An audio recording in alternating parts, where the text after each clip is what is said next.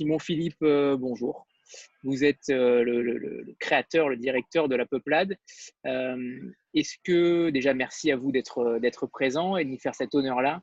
Est-ce que vous pouvez déjà nous faire un, bref historique de la maison, de la, de la création et d'entre guillemets la ligne éditoriale, même si certaines maisons, nous le savons, n'aiment pas forcément ce mot, mais voilà, sur au moins la grille.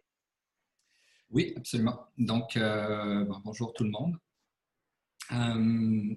La Peuplade, euh, c'est un projet, donc euh, là je vous parle aujourd'hui, je suis à Chicoutimi, euh, au Québec, Canada. donc, le projet de la Peuplade a commencé en 2006, donc il y a 14 ans. Je n'avais que 25 ans. c'est un projet qui est né d'un couple, donc Mylène Bouchard, qui est toujours la co-directrice de la maison, la directrice littéraire de la maison, et moi, avons donc imaginé à un moment euh, de créer une structure euh, pour accueillir des projets artistiques et euh, littéraires surtout, parce qu'on avait, on était une bande de copains qui, qui étions dans les arts visuels et la littérature. Et en fait, le projet est né de manière assez particulière, en ce sens que la maison du père de Mylène, donc était à vendre et elle ne supportait pas l'idée que en fait sa maison familiale soit vendue comme ça. C'était dans un tout petit village, mais vraiment minuscule, du lac Saint-Jean, donc euh, toujours dans cette même région ici. Et euh, voilà, donc euh, les frères et sœurs n'étant pas prêts à racheter cette maison avec elle, moi je lui ai dit écoute, on le fait, on fait le saut. Euh, mais par contre, je ne suis pas intéressé d'aller travailler dans, une boîte euh, de la région ou quoi que ce soit. Donc, on crée notre propre projet. Donc, on a pris une année complète euh, en 2006, 2005-2006 pour dresser les grandes lignes de ce que serait éventuellement la peuplade. On organisait déjà des activités littéraires tous les jeudis dans, des petits villages, aussi à Montréal, à Québec, dans des granges, aussi sur l'île d'Orléans, entre autres, à Tadoussac aussi. Euh, donc, c'était déjà euh, depuis assez longtemps, euh, ça faisait partie de notre quotidien, quoi. Et c'était des micros ouverts, généralement, des trucs très sympathiques. et puis, bref, on a, on a donc esquissé les grandes lignes de ce que serait éventuellement la peuplade. Et puis, on a lancé en 2006, en mai 2006, les deux premiers titres de la maison. Évidemment, on, bon, on était assez jeunes moi, je n'étais pas issu du milieu de l'édition non plus, donc euh, complètement autodidacte. Donc, les premières années, je pourrais dire qu'on a fait nos armes, euh, donc en essayant de, comprendre euh, ce monde. C'était un peu naïf peut-être au départ. moi, je n'étais pas natif de cette région-ci, donc je venais de Montréal. donc, c'était hors de question de créer un projet de nature régionaliste ou, quoi que ce soit. Donc, forcément, il devait y avoir cette composante-là, donc qu'on puisse éventuellement traverser d'abord les frontières régionales, puis éventuellement les frontières euh, internationales avec le projet. Donc, on a commencé doucement en finançant les premiers titres avec les ventes euh, de livres euh, de, ces titres-là. Donc, pour en faire un, nouveau, on devait vendre une certaine quantité du précédent.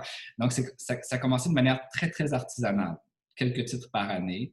Euh, et puis, donc, nous étions dans cette maison euh, au cœur d'un tout petit village, Saint-Henri de Taillon, près du lac Saint-Jean. Et euh, dans le sous-sol, on a créé les premiers livres. C'était des livres de nos amis. Et puis, par la suite, très, très rapidement, on a voulu lancer la maison, donc donner le coup d'envoi de la maison dans un restaurant qui était à Montréal très, très, très euh, réputé. Il est encore, c'était le Pied de Cochon. Et c'était des copains à nous qui avaient euh, ce resto. Euh, donc, ils nous ont offert gracieusement l'espace, le service et, donc, et la bouffe et tout. Et donc, on a fait une grande fête pour le lancement des premiers titres de la maison. Et ça a, comme, comment dire, intrigué le milieu montréalais de l'édition tout de suite. qui sont ces deux jeunes qui arrivent du lac Saint-Jean avec des livres et qui lancent au pied de cochon. Et donc, c'était très drôle. Euh, et tout de suite, la presse, euh, même avec les deux premiers titres, ont commencé, a commencé à, s'intéresser à, nos publications. Donc, ça s'est fait très, très rapidement. Et de notre côté, ben forcément, donc on, avait, on devait tout apprendre. Et euh, donc, on a beaucoup écouté, on a beaucoup consulté des collègues. Et c'était à cette époque, au Québec, c'était pas exactement la même chose en France, mais donc début 2000, donc de 2000 à 2008, je dirais, il y a eu une, énorme explosion, en fait, dans, l'édition littéraire ici. il y avait peut-être une genre de fatigue de, de l'édition euh, littéraire au Québec. Euh, c'était des maisons qui existaient depuis une trentaine d'années, généralement, qui prenaient à peu près toutes les parts euh, du marché et tout. et puis, il y avait vraiment une ouverture, il y avait une fenêtre là, pour publier des jeunes écrivains méconnus. il y avait besoin de fraîcheur, il y avait besoin de nouvelles façons de faire et tout, entre autres du côté événementiel. Et donc, on, est, on, s'est lancé là-dedans et puis on a été, donc, on a eu la chance d'être reconnu assez rapidement. Donc, ça, c'est vraiment les premières, premières années euh, de la maison. Donc, c'est euh, comme ça que ça s'est passé euh, dans les faits. Et, alors, sur la, sur la ligne éditoriale? Sur la ligne éditoriale, ben, l'objectif, c'était de publier d'abord des auteurs québécois au départ. de notre génération, donc on était dans la vingtaine, donc on était vraiment dans une logique de découverte, de talent. on a eu la chance aussi d'avoir beaucoup de propositions de manuscrits. Euh, il y avait comme une espèce de fougue hein, avec le projet là, et ça attirait l'attention. Donc, euh, il y a des jeunes écrivains qui avaient envie d'aller avec nous. On a fait, dès, la première, le premier été, on a fait une espèce de tournée euh, de tout le Québec, en fait, c'est très vaste, pour aller à la rencontre des libraires, aller à la rencontre de, de écoutez, c'était vraiment, on faisait des lectures dans des cafés avec des artistes et tout. Et donc, de l'Abitibi euh, jusqu'en Gaspésie, on a fait cette grande route-là. Donc, il y avait vraiment une énergie. Donc, on voulait publier au départ des poètes, euh, des romanciers, donc de la prose, de la poésie québécoise contemporaine, c'était l'objectif. Et puis, plus la maison a évolué par la suite, dans les, euh, suite à ces premières années-là, moi, j'ai voulu ouvrir davantage. Donc, c'était vraiment un... Pour moi, je considère l'édition comment dire, comme un métier euh, important pour faire découvrir des voix, oui, mais aussi de, faire découvrir des histoires, des histoires qui viennent de partout, de lire des histoires qui viennent de partout, euh, d'ouvrir les consciences, euh, de participer en fait à la société de cette façon-là. Donc, je, conçois l'édition comme de l'édition monde. Donc, très rapidement, c'est ce que j'ai eu envie de faire. Par contre, à partir du Québec, c'était très compliqué d'ouvrir davantage qu'à l'édition, disons, de, textes canadiens pour une simple et bonne raison, c'est que les, maisons d'édition québécoises n'étaient pas diffusées en France du tout. Donc, euh, pratiquement pas. Il y avait quelques ventes de droits comme ça à d'autres euh, maisons françaises euh, qui s'appropriaient des textes, mais somme toute, c'était vraiment très rare. donc, publier de la littérature française à partir du Québec, c'était presque impossible pas, vraiment envisageable. Euh, publier de la littérature étrangère à partir du Québec, c'est très compliqué parce que c'est très cher. Et puis, si on n'est pas diffusé en France, donc on a accès à un réseau de librairies vraiment minuscule comparativement à celui en Europe, francophone. Donc, euh, nous, on a à peu près 200, 250 librairies en tout euh, ici. Donc, c'était un projet que j'avais en tête, mais je n'étais pas capable nécessairement de le réaliser dès le départ. donc, on a commencé à faire nos armes en traduction avec la littérature canadienne-anglaise, donc anglo-saxonne. Euh, des collègues euh, éditeurs canadiens donc, euh, qui nous partageaient des textes. Et puis, on a commencé à vendre beaucoup de droits aussi aux collègues canadiens qui publiaient nos livres en langue anglaise. Donc, il y a eu ces échanges-là qui, nous ont permis de, comment dire, de, faire nos armes, comme je le disais un peu plus tôt, dans l'édition de traduction. Et euh, par la suite, donc là, il y a plusieurs années qui ont passé. Là. donc, de 2006 à 2013, je dirais, donc on a vraiment publié une cadence qui devenait de, disons, autour de 6 à 8 livres par année, euh, avec de, beaux succès à travers. Et en 2013, on a vraiment pris un virage euh, assez important. On a changé complètement la, maquette, on a changé l'identité visuelle de la maison, le logo, euh, vraiment tout, tout ce qui était, euh, tout ce qui était vraiment visuel, quoi. site web et tout.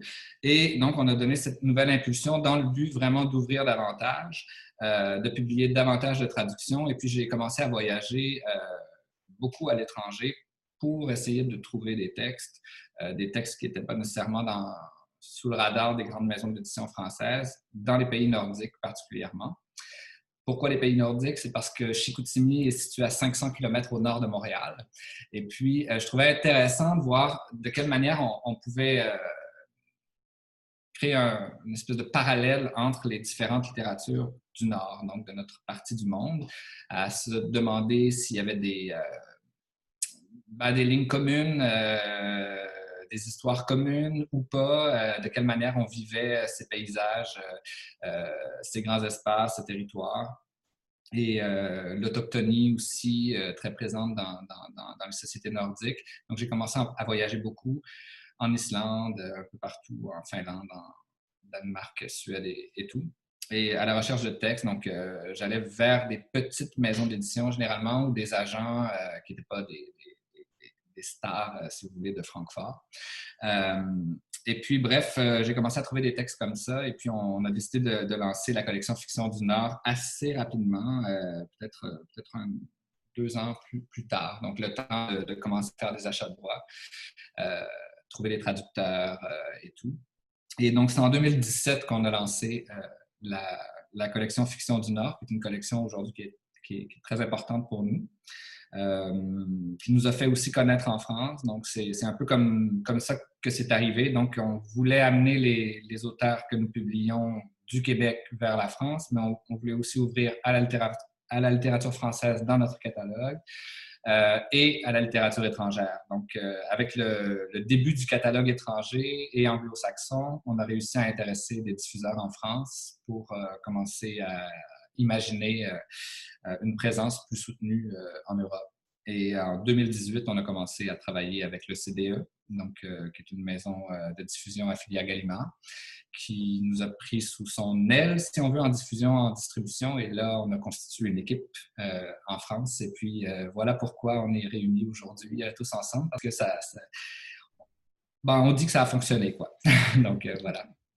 Et, l'équipe de diffusion, c'est euh, Julien euh, qui, est à sa tête, c'est ça? Non. Euh, donc, Julien Delorme, qui devait être avec nous aujourd'hui, lui, il est directeur commercial pour l'Europe, ce qui veut dire qu'il fait un peu mon travail, mais en Europe, parce que je ne peux pas être toujours en Europe. J'y viens souvent, mais pas suffisamment pour, pour un travail quotidien. Quoi. Donc, Julien, il, il coordonne, si vous voulez, euh, effectivement les, échanges avec notre équipe de diffusion. Mais l'équipe de diffusion, c'est vraiment le CDE, donc qui, euh, diffuse entre autres euh, Gallmeister, Minuit, POL, Zulma, par exemple. Et puis, donc, on est dans cette équipe au CDE. et Julien, lui, travaille effectivement à, avoir beaucoup de communication avec les représentants, avec l'équipe du CDE, tout ça, mais aussi avec les libraires, avec les gens sur les réseaux euh, sociaux. Euh, il est très, très, très actif sur le terrain aussi pour faire découvrir les titres euh, que nous, publions ici à la Peuplade.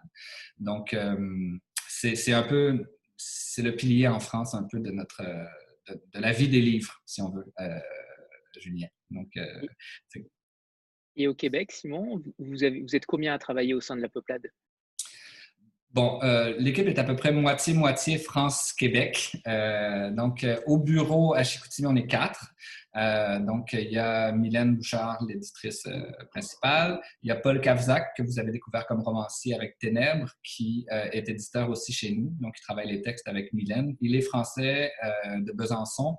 Là, présentement, il vit en France pour l'été, mais généralement, il est au Québec. Donc, on l'a avec nous généralement dans les bureaux. Il a tous les avantages. Ouais, voilà. C'est ici la, nuit qui a, écrit Ténèbres, d'ailleurs, dans, nos bureaux. Euh, et puis, euh, il y a donc moi qui s'occupe du développement de la maison, euh, de la direction générale. et je suis soutenu aussi par Stéphanie Tremblay, qui s'occupe beaucoup des communications et puis qui m'assiste un peu sur différentes tâches. Les autres euh, collègues au Québec sont, des travailleurs autonomes, si vous voulez, des freelance. Donc, euh, il y a notre graphiste, euh, donc Julie Espinas, qui est à l'origine de toute cette belle maquette que vous connaissez, toute cette identité visuelle. Donc, elle dirige une petite boîte qui s'appelle l'Atelier 1000 et puis on est son client principal, je crois. donc, elle est très, très, très forte. C'est une lyonnaise, d'ailleurs, qui vit à Montréal. donc, il y a Julie à Montréal et puis après, bon, ben, plusieurs, euh, plusieurs personnes qui travaillent euh, à la révision linguistique, euh, aux corrections d'épreuves, à la traduction, donc ils sont tous freelance aussi. Et puis en France, il y a Julien Delorme qui s'occupe vraiment à temps complet, qui s'occupe de, de, mener à bien la peuplade en Europe. Et puis on a Camille Polian et Sylvie Pereira en presse, qui s'occupe de la presse pour nous, donc de l'agence TRAM qu'elles ont créée. donc, quatre amis qui ont créé cette agence que vous connaissez sans doute. Euh, voilà, c'est pas mal l'équipe. Euh, et puis, on travaille pour les ventes de droits avec Marie Lanurien et puis euh, Juliane Nossa, donc à Paris, qui ont une agence qui s'appelle BAM, Books and More. Donc, ça, c'est un, ça, c'est un pan que j'affectionne particulièrement, les ventes de droits. Donc, vraiment faire voyager les textes, et je passe énormément de temps là-dessus. donc, et Marie et Juliane me soutiennent dans, dans ces efforts-là. Donc, euh, ça ressemble à, notre équipe, en fait. Euh, j'espère que j'oublie personne. Et on a un lecteur de manuscrits aussi ben, qui vient nous, euh, nous aider un peu une journée par semaine au bureau parce qu'il y en a trop. Donc, il fait un premier tri. pour nous job de rêve. Ouais, ben ouais, mais c'est seulement une journée par semaine. J'aimerais bien l'avoir plus, plus longtemps, puis confier d'autres tâches, mais pour l'instant, c'est comme ça. Donc, c'est un libraire. Euh, québécois qui, euh, qui vient à nos bureaux comme ça pour nous aider à, voir plus clair dans les propositions. Puis, euh, donc, il fait des fiches de lecture et tout, et propose donc à, nos éditeurs des textes qui, à son avis, méritent notre attention. Stéphanie? Oui, bonsoir à tous. Alors moi, j'ai fait un tour avant la rencontre sur le site internet de la Peuplade et il y a une phrase qui m'a interpellée euh, parce que c'était noté que la Peuplade, c'est une littérature actuelle convaincue, signée et nécessaire. Donc euh, ça, ça m'a vraiment parlé et euh, je me suis demandé justement quels étaient les thèmes d'une telle littérature ou bien si ce n'était pas des thèmes, est-ce que ça voulait dire que c'est une littérature qui est portée par un certain souffle? Voilà, donc j'aimerais juste que vous expliquiez un peu euh, ce que cette phrase, euh, en fait, euh, veut dire. Oui, merci. oui, effectivement, convaincu. bon, disons que les voix qu'on publie à la Peuplade, généralement, ce sont des voix assez intenses, très poétiques, affirmées. Euh, on n'est pas dans une logique de, littérature nécessairement facile ou grand public. Euh, on n'est pas dans cette, euh, dans, cette veine-là du tout. Donc, on soutient généralement des textes relativement exigeants, mais qu'on travaille, en tout cas qu'on essaie de travailler à l'édition ici pour les ouvrir au maximum, pour rejoindre le maximum de lectrices et de lecteurs. Donc, souvent, ce sont des, des, poètes qui arrivent à la prose souvent, bon, on publie aussi de la poésie euh, contemporaine. Euh, c'est des, des, œuvres sans concession, je dirais. Donc, euh, le souffle, le style, les sujets. Et puis, dans la veine des sujets qui sont explorés davantage, c'est toujours difficile vraiment de nommer clairement, mais disons que les grands lecteurs de la, maison voient assez clairement quelques, sillons qui, sont travaillés. Donc, euh, le sillon, je dirais, de l'identité.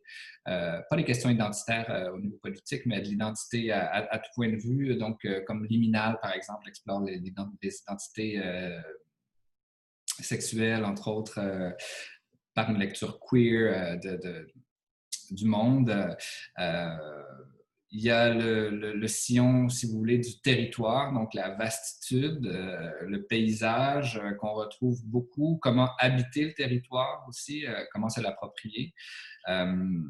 donc, par les littératures nordiques, on arrive à beaucoup parler du territoire. Il y a entre autres il y a quelques titres, là, j'avais sorti quelques, textes à côté de moi, là, mais bon, je ne sais pas si vous avez connu Christian Guépoluquin, Le poids de la neige.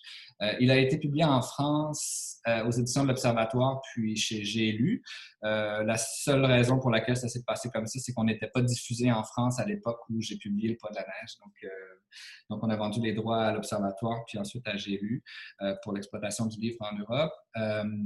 Christian, je trouve, parle comme personne du territoire de son incarnation. Euh, euh, c'est très particulier vivre dans, dans, les, dans, les, pays nordiques, euh, dans les, les, grands territoires nordiques. Il y a quelque chose de, dur, à la fois d'une splendeur, toutes sortes de possibilités, mais aussi vraiment l'art du peu, si on veut. Donc, il y a, toute cette, cette thématique qui est, beaucoup travaillée à travers la poésie aussi. Euh, donc, on a, plusieurs poètes qui, travaillent sur cette notion du, paysage, du territoire, de l'appropriation des petits villages, des lieux euh, qui sont peu souvent nommés. Euh, sinon, je dirais les identités, les, écritures féminines.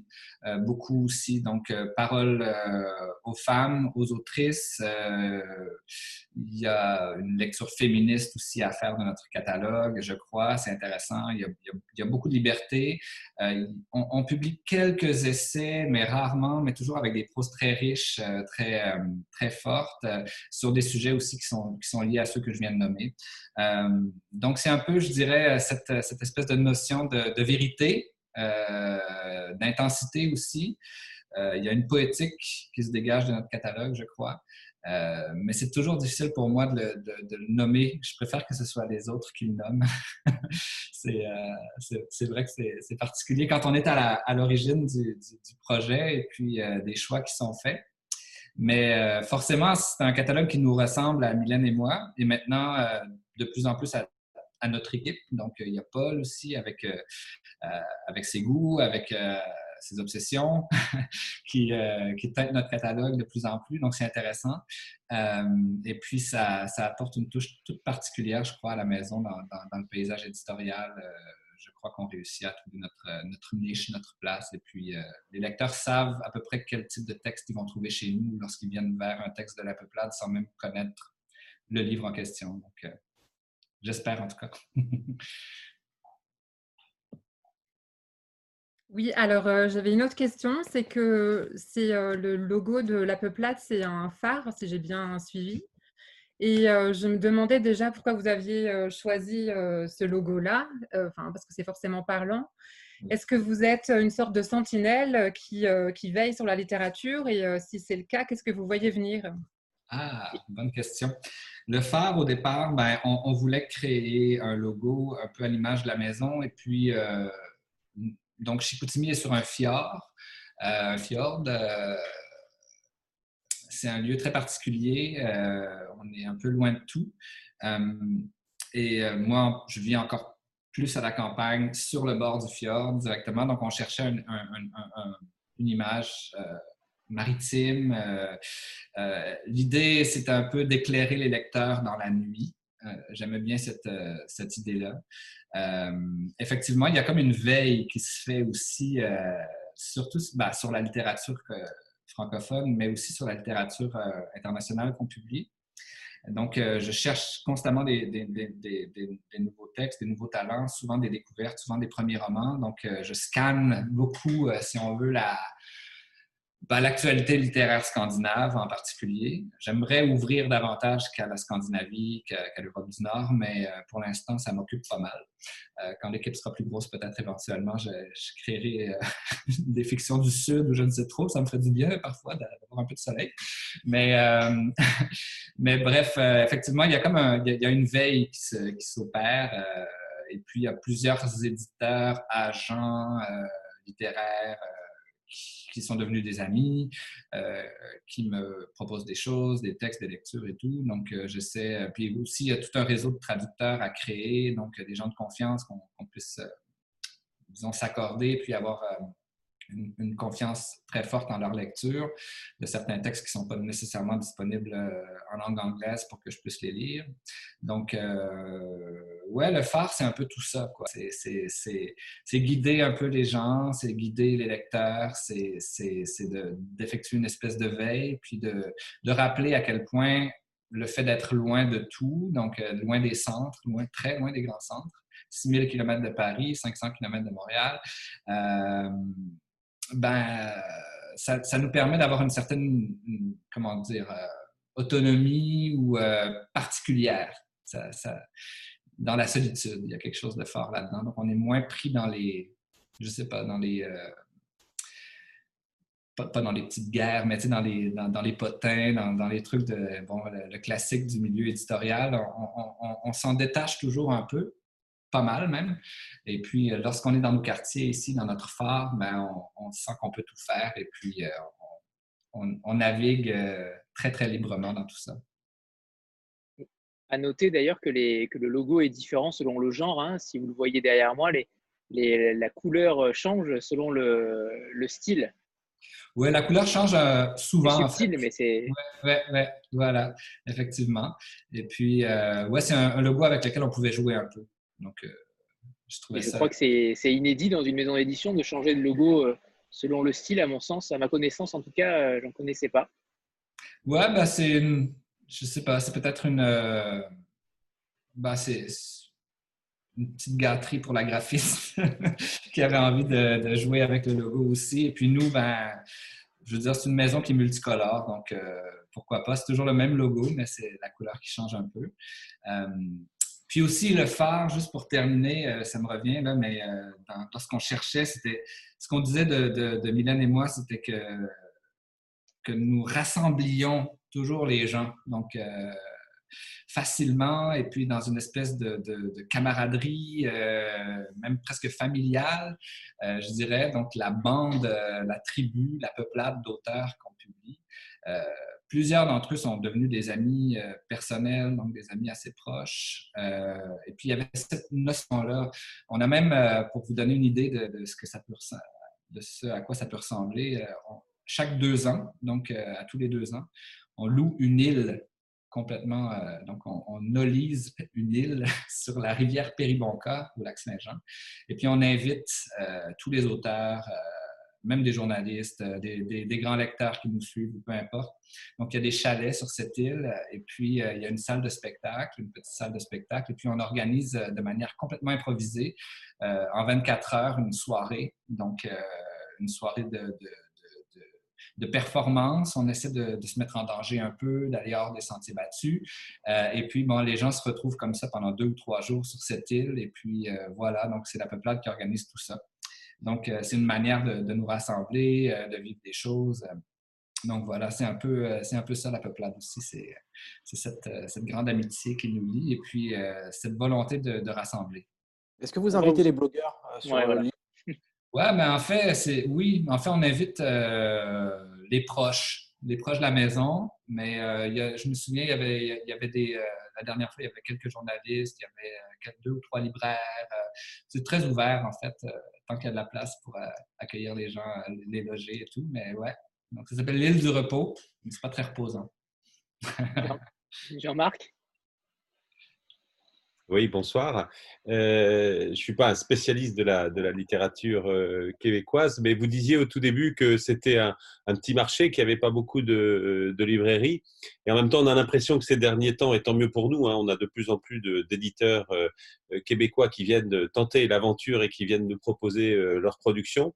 est-ce que vraiment il faut à un moment donné, quand on veut se développer un peu au Québec, sortir du Québec? Et puis, est-ce que c'est pas un peu paradoxal d'arriver au moment où tout le monde dit que le marché il est complètement obstrué effectivement euh, chez nous Est-ce qu'il n'y a pas un, rêve un peu fou euh, derrière tout ça ou, voilà question. Je vais tenter d'y répondre. Euh, écoutez, il faut presque faire un petit historique de ce qui s'est passé au Québec dans les, dans les dernières décennies vis-à-vis de la France, parce que ce qui s'est un peu passé aussi en Suisse ou en Belgique, ou même, je dirais, en Tunisie, Afrique du Nord.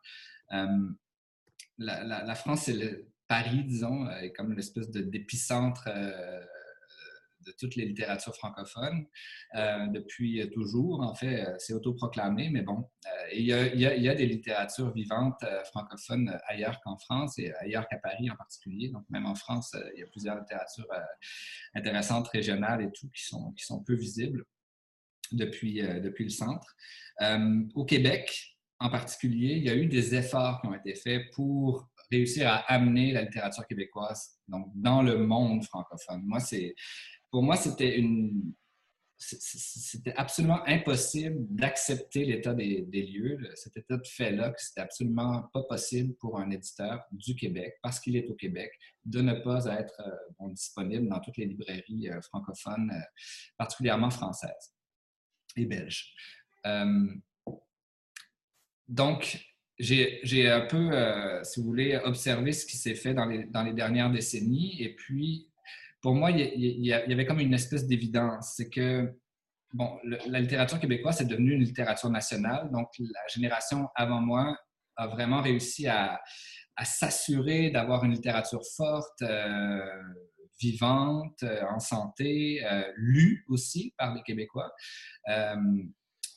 parfois lu en dehors du Québec, donc euh, ce qui est très bien, mais euh, plus rarement. et puis les efforts qui ont été faits se sont tous soldés par, en tout cas presque tous soldés par des échecs pour rejoindre donc le grand centre qui est Paris. quand j'ai commencé en édition, jamais on nommait la France ou Paris parce que c'était comme jugé impossible. Donc, euh, le, centre, c'était Montréal. Euh, c'était comme ça. Et puis, donc, toutes les maisons d'édition hors Montréal vivaient un peu la même chose que les maisons d'édition françaises euh, hors Paris vivent, ou donc belges ou suisses ou peu importe. Et à un moment donné, je me suis dit non, c'est pas possible. Puis j'ai essayé de comprendre pourquoi, en fait. Puis je, me suis rendu compte qu'en fait, la, littérature, comme un peu partout, elle est subventionnée par l'État les maisons d'édition reçoivent des, subventions un peu partout, en France aussi, moins qu'au Canada, mais quand même. Et euh, au Canada, c'est une, subvention qui est offerte euh, pour soutenir la littérature canadienne. Donc, jamais pour la développer nécessairement en dehors euh, du, Canada, jamais pour publier des traductions, jamais, bon, vous voyez un peu l'idée. et donc, ce qui s'est passé, en fait, c'est que les maisons d'édition canadiennes, qu'elles soient anglophones ou francophones, se sont vraiment développées sur une sur une logique nationale.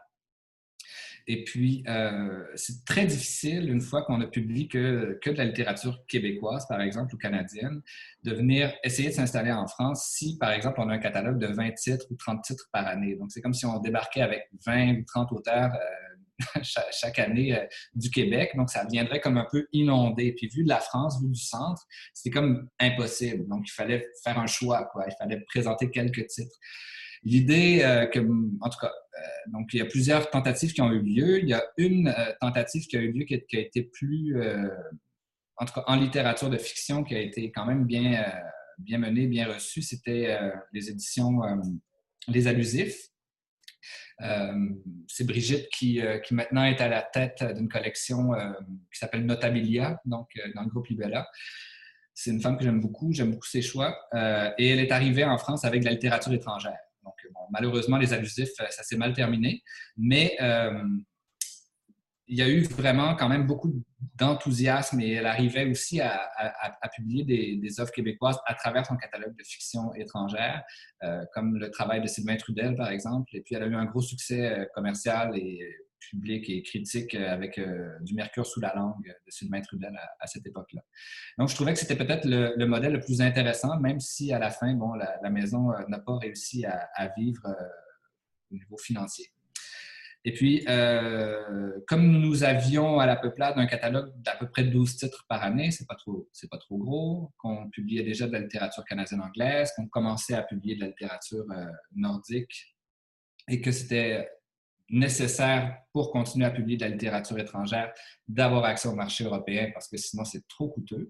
Donc on a vraiment besoin d'en vendre davantage de copies parce que bon, il faut payer les droits, il faut payer les traductions, euh, après euh, il faut faire connaître l'auteur et tout. Donc euh, c'est très très coûteux de publier de la littérature étrangère depuis le Québec, c'est presque impossible. Et puis les agents ne nous font pas confiance parce qu'ils veulent que le livre soit publié en France aussi. Donc, les agents ou les éditeurs étrangers ne sont pas intéressés à nous donner les droits monde si on n'est pas diffusé déjà en, Europe. C'est normal.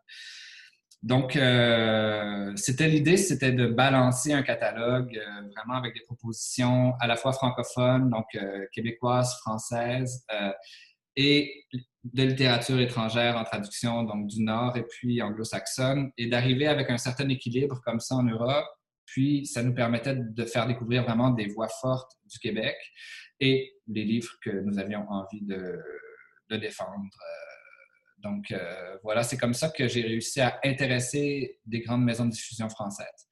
Euh, les autres qui arrivent par après, donc il y a eu un mouvement, donc lié peut-être à notre arrivée ou peut-être pas, ou peut-être que c'était dans l'air du temps, je ne sais trop.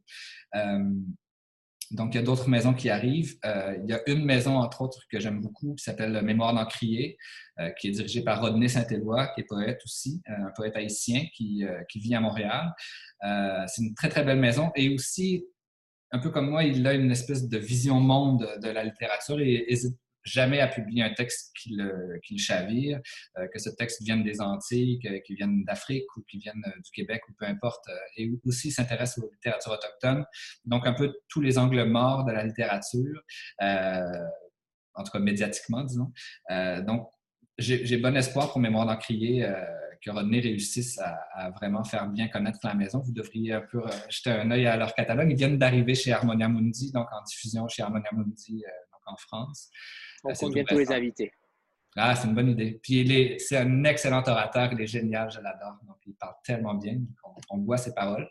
Euh, donc, René Saint-Éloi, c'en est un qui arrive en France comme ça, qui, à mon avis, pourrait avoir du succès. En fait, c'est un peu ça que je disais, donc euh, d'arriver avec un, catalogue assez restreint, donc pas trop de titres, mais vraiment, vraiment axé sur les œuvres qu'on a envie de publier. Et puis, euh, donc, une espèce de mélange entre littérature francophone et traduite pour moi, c'était la clé. Et puis, euh, on voit qu'il y a beaucoup, beaucoup d'intérêt. Et puis, finalement, je vois qu'il n'y a pas de différence dans la réception des textes euh, entre euh, ce qui est québécois, ce qui ne l'est pas. Et puis, c'est heureux. je pense que notre génération, peut-être plus jeune, peut-être plus ouverte, à voir des textes d'arrivée de l'espace francophone d'un peu partout. Et puis, c'est pour cette raison que, que je crois que, qu'on a beaucoup de succès, en fait, avec cette opération-là. Donc, euh, c'est un peu comme ça que ça s'est passé pour, euh, pour l'Europe. Je ne sais pas si j'ai bien répondu à la question, mais j'ai pris un grand détour historique, là, mais désolé pour ça. Sandra? Oui, merci. Euh, bonsoir. en fait, moi, j'étais particulièrement sensible à vos couvertures. J'aurais bien aimé que vous, vous développiez un petit peu plus sur, sur vos couvertures qui me semblent à la fois sobres et puis, et puis d'une élégance esthétique, enfin moi qui me voilà, qui, euh, me rend assez, assez sensible. Euh, et puis savoir aussi ce qui fait que parfois vous choisissez des photos et puis d'autres fois plutôt euh, un caractère plus graphique. voilà, un petit peu de, curiosité là-dessus. Donc, la designer Julie Espinas, qui travaille avec nous sur tous les projets, donc elle est toujours consultée pour, dès le début de la recherche, pour une couverture. On a un template, comme on dit, donc on a une maquette, euh, disons, relativement rigide, euh, donc euh, avec toujours cette, donc, ce demi-hexagone comme ça, donc en couverture. Parfois, on ose le retirer. Il n'y a pas de raison précise, dans le sens où je sais qu'il y a certains libraires, entre autres, qui essaient de comprendre, OK, le prochain titre, il n'y a, pas la, a pas la pastille comme ça, donc qu'est-ce que ça veut dire? Euh, est-ce que c'est un titre plus grand public? Non. Euh, c'est une maquette avec laquelle on peut jouer.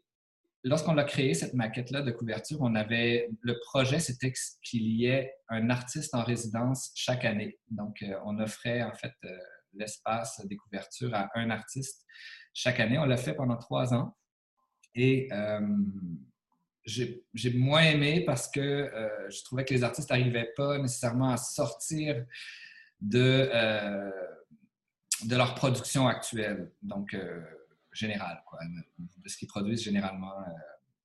donc, ils arrivaient mal à entrer dans les textes. Et, je trouvais ça moins, moins, moins pertinent, moins intéressant. Donc, j'ai décidé de cesser ça. Par contre, avec Julie, euh, on a découvert ou euh, beaucoup apprécié le travail de quelques artistes avec qui c'était vraiment intéressant et agréable de travailler. Il y a une artiste panaméenne qui s'appelle Marie-Eri Young. C'est elle qui fait les couvertures avec des patterns, donc avec des, euh, motifs. J'en ai, par, par, exemple, celui-ci. Euh, Marie-Héry, elle, fait plusieurs de nos couvertures, presque toutes les couvertures de poésie. Euh, ce qui est génial avec elle, c'est qu'elle nous, propose parfois jusqu'à 60 images donc euh, différentes. Donc, je ne sais pas comment elle fait, mais bref, elle nous propose des choses incroyables. Donc, on a des galeries de sélection. Parfois même, on retourne dans des propositions qui avaient été faites pour des livres antérieurs. Donc, est-ce qu'on peut euh, donc un peu euh, entrer dans cette, euh, dans cette recherche-là davantage et tout. Donc, elle est très, très, très généreuse. Elle est hyper talentueuse. Il y a un côté pop dans ce qu'elle fait. Il y a aussi une profondeur. Ça, ça, nous, ça, nous, ça nous branche vraiment. Donc, on travaille Est-ce qu'elle lit les textes? Pardon, Simon. Est-ce qu'elle lit les textes? Non, ce qu'on fait, c'est que donc elle parle pas français. Donc ce qu'on fait, c'est qu'on lui propose un document, donc avec des extraits euh, traduits en anglais, euh, le résumé traduit en anglais, et puis on, l'appelle parfois ou on lui écrit là, pour lui parler du texte en question. Et on cible des couleurs du texte. Donc, ça, c'est toujours c'est un peu particulier, là, mais on dit, euh, disons, ce, livre, il est jaune. Tu sais, il est, euh, Donc, euh, et on cible aussi quelques, quelques images qui pourraient être travaillées ou des idées de motifs qui pourraient être travaillées. donc, ça, c'est avec Marie Herry. on travaille aussi présentement avec une photographe qu'on aime beaucoup, beaucoup. c'est le cas, entre autres, avec, avec le livre Les falaises que plusieurs d'entre vous avez lu. Donc, ça, c'est Raymond April. C'est une photographe contemporaine qui a fait un travail exceptionnel en photographie toute sa vie. Elle a été euh, exposée aussi dans les grands musées et tout. Euh, elle est hyper, hyper généreuse aussi. Donc, c'est très facile de travailler avec elle. Elle a une banque immense d'images. Et euh, depuis peu, je dirais, on travaille, ça fait trois, trois, trois livres qu'on fait avec lui. Donc, Stéphane Poirier, qui est un illustrateur que j'adore, donc qui a illustré Ténèbres et puis Le Lièvre d'Amérique, qui est notre prochain grand succès, j'espère, pour la rentrée. Euh, donc, euh, de Mireille Gagné. Donc, c'est euh, Stéphane Poirier. il travaille beaucoup autour des animaux. Donc, lorsqu'il y a un texte qui peut, qui peut lui ben, correspondre, en fait, on va vers lui et puis lui, effectivement, lit des textes aussi. Donc, c'est toujours intéressant. Et avec lui, donc en illustration, on préfère ne pas mettre de pastilles, notre fameuse signature graphique euh, pour laisser toute la place à l'illustration. Mais généralement, on revient toujours avec notre, notre fameuse pastille qui nous distingue bien sur les tables des librairies. Donc, euh, voilà, c'est comme ça que ça se passe, généralement pour la création euh, des, des, couvertures de livres. Mais c'est un ping-pong, en fait, très long, très fécond avec notre designer, les artistes et puis surtout Mylène Bouchard qui s'occupe généralement des, du travail sur les couvertures. Euh, juste, Anthony, euh, au, niveau des au niveau des photos, euh, c'est encore un autre, une autre personne, un autre artiste, un photographe? Donc, Raymond April, la photographe avec laquelle on a travaillé beaucoup dernièrement, mais ça peut être différents photographes. On travaille aussi avec une photographe islandaise qu'on aime beaucoup. c'est elle qui vient de, réaliser la couverture pour le titre de septembre, La fenêtre au sud, de Gerdir Eliasson un écrivain islandais. Donc, euh, on aime bien travailler aussi avec des, euh, artistes euh, liés de près ou de loin au texte. C'est elle qui avait fait aussi la couverture du livre Au bord de la Sanda. Donc, donc il y, a une galerie comme ça de, d'artistes, de photographes, d'illustrateurs avec qui on aime beaucoup travailler, mais on n'est jamais fermé à ouvrir davantage. Donc, il va toujours y avoir des nouveaux artistes qui vont apparaître. Euh, mais on, tente tout de même de créer une certaine unité, mais que ce ne soit pas trop uni, justement, pour, qu'on puisse quand même surprendre. Donc, euh, à travers cette unité-là graphique. Donc, c'est toujours un équilibre. C'est la même chose qu'avec les textes. Donc, il faut équilibrer euh, ce qu'on propose dans une année, dans une saison pour que tout euh, puisse se répondre, euh, qu'un texte ne puisse pas euh, empiéter sur un autre, sur le même public exactement. donc, on essaie de, On est très sensible à ça. Donc, c'est peut-être même hyper sensible à ça. Alicia? Bonsoir, je suis en direct avec le chat du coup. je rebondis sur un, précédent point, enfin deux précédents points, qui étaient du coup sur euh, les écritures féminines. Euh, donc, est-ce que, euh, outre les falaises, j'y reviendrai, est-ce que vous en avez une à nous, à nous recommander dans votre catalogue? Et en parlant des falaises, je suis en pleine, en pleine lecture. Pardon, tu peux pousser, s'il te plaît. et je, voulais savoir comment vous aviez rencontré l'autrice. Je, trouve ce livre hyper, hyper fort. Donc, voilà, je, je voulais savoir comment s'était passée la rencontre. Merci. pour les falaises, euh, Virginie de Champlain, c'est une proposition euh, de manuscrit. Donc, euh, donc, on adore ça quand ça arrive. Il y a beaucoup de jeunes écrivains québécois qui viennent vers nous systématiquement parce qu'ils aiment la maison, parce qu'ils s'y reconnaissent, parce qu'ils lisent les textes. Donc, il y a comme sans doute qu'elle nous avait écrit de lettres qui nous expliquaient tout ça. Moi, je travaille pas beaucoup avec les manuscrits, honnêtement, mais euh, donc c'est pas moi qui ai lu le manuscrit en, premier, mais c'est effectivement vraiment une proposition euh, par la poste, comme on, adore. Ça se passe pas souvent, hein. donc souvent c'est par personne interposée qui finalement. Euh, et aussi, ben, c'est une maison d'auteurs, donc forcément on suit nos auteurs qu'on a commencé à publier, ils restent avec nous généralement, donc donc c'est comme ça que ça s'est passé. Donc vraiment, je la connaissais pas du tout. et on s'est rencontrés par la suite. donc et puis ça s'est hyper bien passé. Donc, avec le, elle est très, très généreuse. Ça a été un plaisir de travailler avec elle sur l'édition aussi. elle est géniale, cette fille. Hein. Donc, oui, les falaises. Et puis sinon, ben, dans les écritures, je vais me retourner un peu pour essayer de voir ce que je... Ben, il y a entre autres Catherine Voyer-Léger, Prendre corps.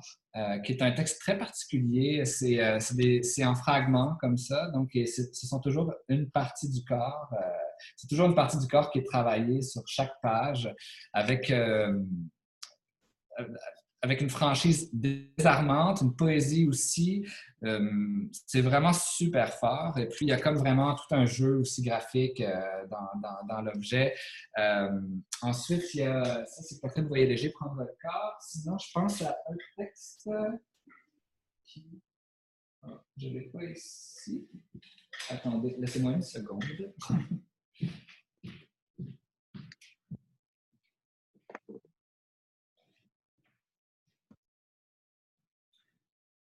Je reviens.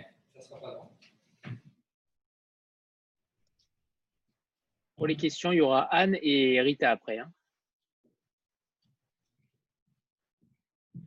Je suis pas tardé à partir, Donc, couverture rose. Euh, je ne sais pas penser ma mort. Donc, c'est un récit de Marisol Drouin. Euh, on a publié d'elle un court roman euh, il y a plusieurs années et puis elle est revenue vers nous avec euh, ce récit qui est vraiment, vraiment puissant sur l'écriture, sur le fait d'être mère, euh, sur euh, la maternité, effectivement, sur le corps. C'est vraiment très, très fort. Je ne sais pas penser ma mort. C'est sans concession, c'est écrit d'un jet. C'est vraiment, on a essayé de, de, diriger l'édition pour que ça, ça, altère le moins possible l'espèce d'intensité, la colère, la, la vie de, ce, de, de cette écriture-là. Et puis Marisol, d'ailleurs, revient à l'automne avec un livre de poésie, son premier livre de poésie, euh, qui s'appelle Lola et les filles à vendre. Très intense, entre autres sur la pornographie. Euh, et puis euh, Volupté de Marianne Apostolides, que j'aime beaucoup, qui est aussi une collection de récits, si on veut, donc c'est presque des nouvelles. C'est un très beau texte euh, anglo-saxon, donc euh, c'est une autrice de Toronto. Euh, et j'ai beaucoup aimé. On a publié aussi un autre texte d'elle qui s'appelle Elle nage. Elle nage, donc, il n'a pas été présenté à l'Office comme ça en nouveauté en France parce que c'était antérieur à notre arrivée en France. Mais entre autres, Elle nage et Volupté sont vraiment des textes très, très forts. Dans Elle nage, c'est une femme qui qui est dans la piscine, en fait, et puis elle a sa fille, euh, donc, qui la regarde nager, et puis elle fait des longueurs dans la piscine, et puis elle doit, prendre la décision, est-ce que euh, je vais quitter mon, mari, en fait, euh, au bout du nombre de longueurs qui représente son âge c'est très, très fort. Donc, tout, le, tout le roman se passe dans ces 39 longueurs euh, de, nage, euh, de crawl, et puis il y a toute cette écriture qui est liée au crawl, donc au mouvement des, euh, de, de, l'eau, des bras, tout ça, c'est très, très bon.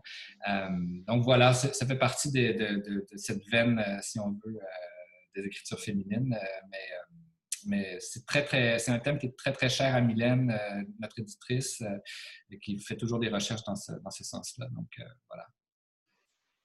Anne? Bonsoir. J'ai deux questions. La première, je reviens sur un chiffre que vous avez évoqué qui est celui de 12, d'une douzaine de parutions par an. Savoir si c'était euh, une, volonté, une limite que vous vous donniez. Euh, voilà, je voulais savoir ça. Et la deuxième, ça concerne euh, ce que vous publiez, en, de, les, livres qui viennent d'Islande, que, vous publiez, vous dire que j'attends avec impatience euh, Fenêtre au Sud, euh, que je lis en ce moment celui-ci, la dernière déclaration d'amour, et que on a en France énormément de littérature islandaise, mhm. euh, mais je trouve qu'il y a vraiment un ton dans les auteurs que vous publiez qui viennent d'Islande. Je sais qu'en Islande, il y a pas plus de 400 000 habitants, ou comment fait-on pour trouver encore euh, des plumes islandaises qui soient aussi, euh, aussi uniques euh, par rapport à ce qu'on qu'on lit d'habitude? Voilà. J'adore vos questions. je vais commencer par l'Islande. c'est un pays que j'aime beaucoup. C'est en fait même, je dirais que Reykjavik est peut-être la ville qui me ressemble le plus. Je suis allé vraiment souvent la première fois que j'y suis allé, j'avais lu beaucoup de textes islandais qui n'étaient pas encore traduits en France. Donc, euh, je cherchais, avant de, partir en voyage, à rencontrer justement des écrivains, des éditeurs euh, de plus petites maisons aussi. Il y a énormément de, vie littéraire, une vie littéraire tellement riche à Reykjavik, c'est hallucinant. On dirait que tout le monde écrit, euh, et bien en plus. Euh, il y a vraiment une culture de la littérature là-bas, et c'est une ville vraiment que j'adore. Donc voilà, j'avais lu beaucoup, je savais un peu où je m'en allais c'est des textes qui généralement avaient déjà été traduits en anglais que, je pouvais lire. Ou euh, voilà, surtout. Et puis donc, j'étais en communication avec quelques personnes qui me nourrissaient en textes euh, qui pourraient potentiellement m'intéresser. donc, quand je suis arrivé la première fois en Islande, j'ai tout de suite rencontré quelques éditeurs, des gens du milieu, bon, euh, les politiques, si vous voulez aussi, là, donc l'ISLIT, une espèce de, conseil des arts islandais, si vous voulez, pour la littérature. Et puis, euh, donc, j'ai essayé de rencontrer des auteurs, que les auteurs me parlent de leur lecture et tout aussi. Et j'avais repéré d'abord Girdir Eliasson. Donc, euh, Girdir Eliasson avait été traduit une seule fois en France avec un livre qui euh, avait gagné le prix littéraire des pays nordiques. Donc, le Conseil des pays nordiques, c'est l'équivalent du Nobel scandinave, si vous voulez. en 2011, avec ce texte-là, c'était des nouvelles. J'ai détesté la traduction. c'était publié chez Books, je ne connaissais pas. Puis, euh, bref, euh, j'étais un peu fâché parce que je me suis dit, ah, j'aurais publié ce, texte-là avec plaisir. Et puis, moi, tout ce que je lisais en anglais, je trouvais une richesse incroyable. ça me fascinait. Donc, euh, il y avait peu de choses qui étaient disponibles en anglais en même temps. Donc, c'était. Donc, j'avais très hâte d'essayer de rencontrer cet auteur-là. Et puis, j'ai rapidement compris que c'était un espèce d'ermite qui ne parlait à personne du milieu, qui faisait jamais d'apparition publique et tout en Islande. Donc, c'était un peu comme un mythe. Euh, mais j'ai rencontré son éditeur. Et puis, c'était une histoire vraiment particulière. C'est que, donc, Girdir, il a été publié par une grande maison qui a été victime, si vous voulez, de, la grande faillite islandaise euh, de 2008 pendant la crise financière. Donc, euh, tous ces textes, donc les droits sont, sont revenus, si vous voulez. Et les droits de traduction avaient été assez mal travaillés à travers le, temps dans les disons, dans les deux dernières décennies. Et puis, il a décidé de confier tous ses droits à son ami qui s'appelle Adalstein Asberg Sigurdsson pour qu'il devienne son agent. Mais Adalstein, c'est un, éditeur de poésie et de, jazz, donc de musique jazz. Il fait genre trois, trois, livres de poésie par année et puis euh, deux, trois albums. Donc, euh, on s'entend que c'était comme peut-être pas le choix le plus judicieux nécessairement, par contre, il est animé d'une fougue et d'une intensité, ce, monsieur que j'adore. C'est aussi un écrivain. Et donc, j'ai rencontré Adalstein dès le départ en, Islande, qui m'a tout de suite le lendemain invité encore chez lui pour rencontrer Gerdir Eliasson. Et c'est là qu'on a commencé vraiment à, passer en revue tout ce qu'il avait fait en termes de, livres dans, sa carrière. Il a publié beaucoup de poésie, des nouvelles et des romans.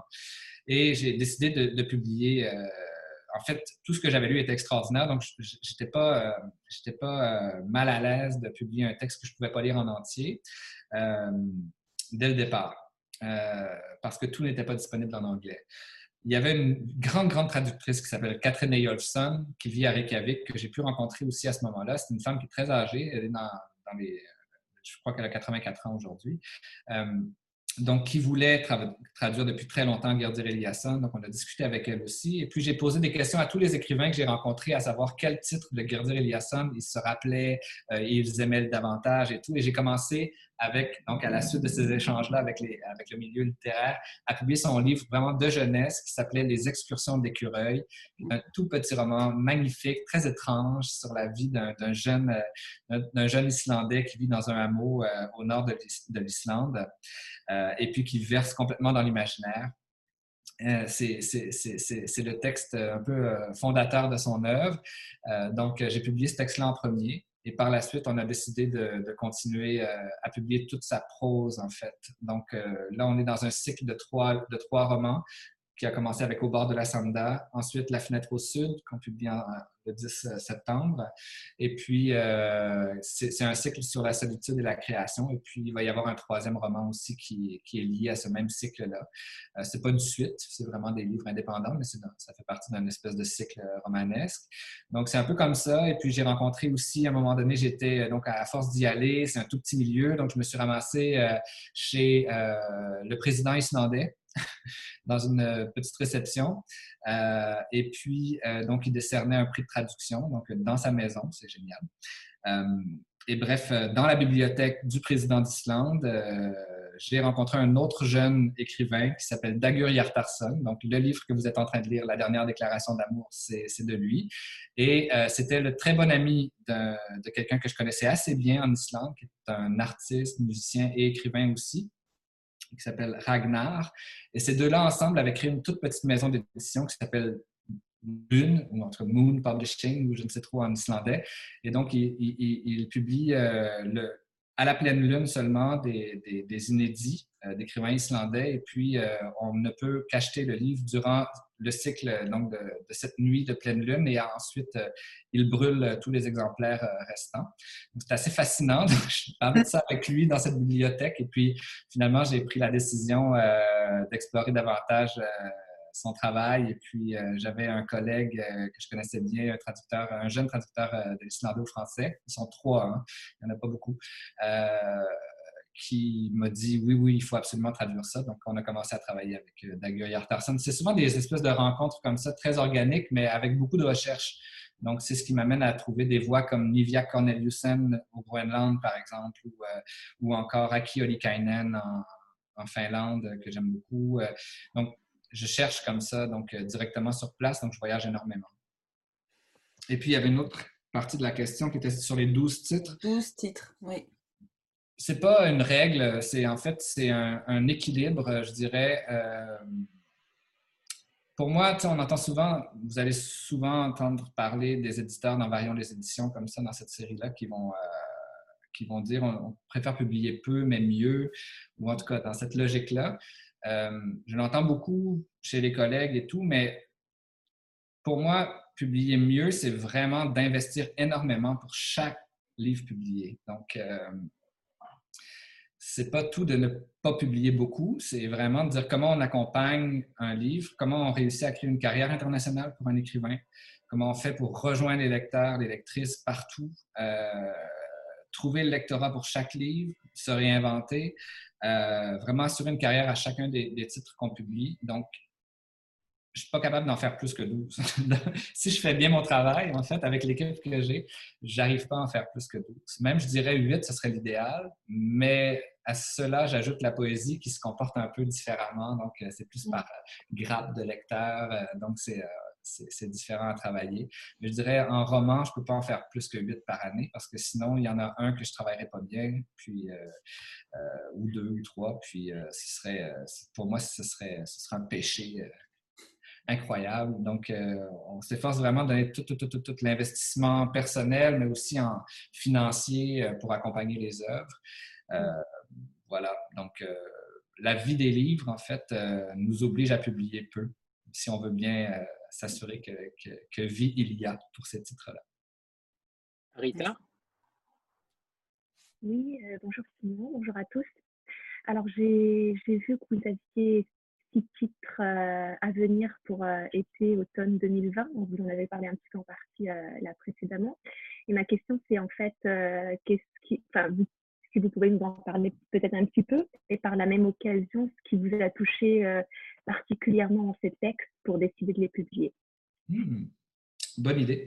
Euh, ben en fait, euh, on, publie cette semaine un livre de poésie euh, d'une jeune, d'une jeune autrice québécoise qui vient d'un tout petit village qui s'appelle Natashquan.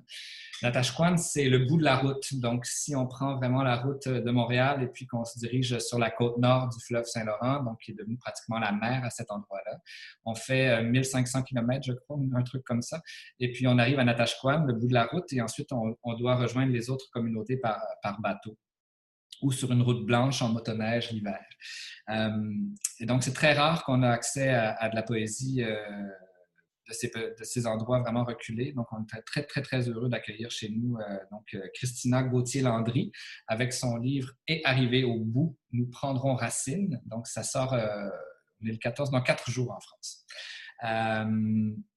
donc, ça, c'est une chose. C'était censé être publié durant le confinement, mais bon, on a, on a reporté ce texte-là, forcément.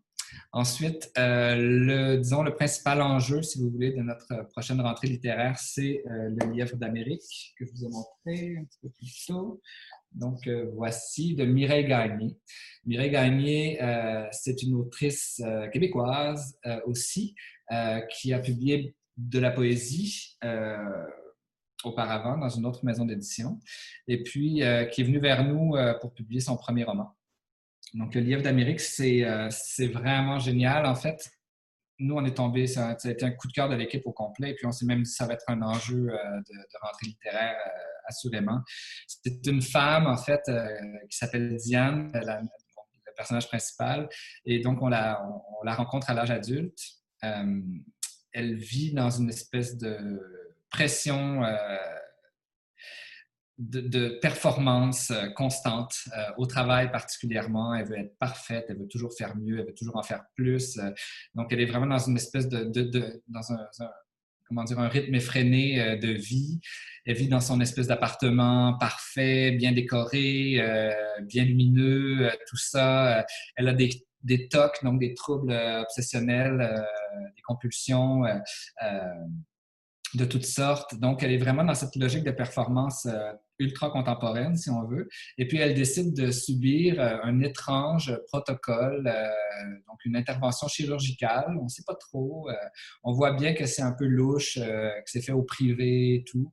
Et donc, elle va subir cette intervention dans le but d'être encore plus performante, de pouvoir dormir moins, d'avoir les sens plus aiguisés, tout ça. Et donc, on, la rencontre donc en convalescence de, cette, de cet épisode. Et en parallèle, on la suit euh, dans un moment très, très fort de sa vie, peut-être un moment fondateur de son existence, c'est à l'adolescence où elle rencontre sur l'île où elle est née, donc ça s'appelle l'île aux grues. Cette île existe réellement dans le golfe euh, du Saint-Laurent. C'est magnifique, c'est euh, c'est tout petit. En fait, il y a très peu de gens qui y vivent. Euh, et puis, donc, elle est vraiment née à l'île aux grues, Mireille Gagné. Donc, c'est vraiment une fille de, cette île. Euh, et donc, elle rencontre, euh, donc, ce personnage de Diane, adolescente, rencontre Eugène, qui est un jeune homme qui arrive de la ville, un peu problématique. On ne sait pas trop. donc, ses parents décident de s'installer sur l'île vraiment pour protéger leur fils. Il est très intense. C'est très intéressé par la faune, la flore locale et tout. on, peut, on dirait que rien ne l'arrête. Donc, il est fasciné par les éléments, les tempêtes. C'est un être vraiment tempétueux. Et il va y avoir une espèce de, collision ou en tout cas une attraction très forte entre les deux personnages et une disparition. Donc, c'est autour de ces deux moments très forts de l'existence euh, de Diane euh, qu'elle va vivre donc une transformation et un certain appel de la forêt. Je peux pas en dire vraiment plus parce que c'est un roman assez court, mais c'est vraiment génial, génial. Puis ça met vraiment en perspective nos vies folles, en fait.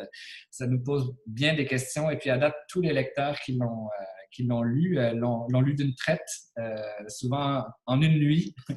c'est un livre qui reste en nous, qui questionne. Et puis, c'est aussi basé sur une légende autochtone algonquine donc pleine de sagesse. c'est très, très beau. C'est tout, au niveau stylistique, c'est parfait. L'écriture est là, c'est poétique, c'est fort. C'est vraiment un, texte dont on, s'imprègne euh, avec joie.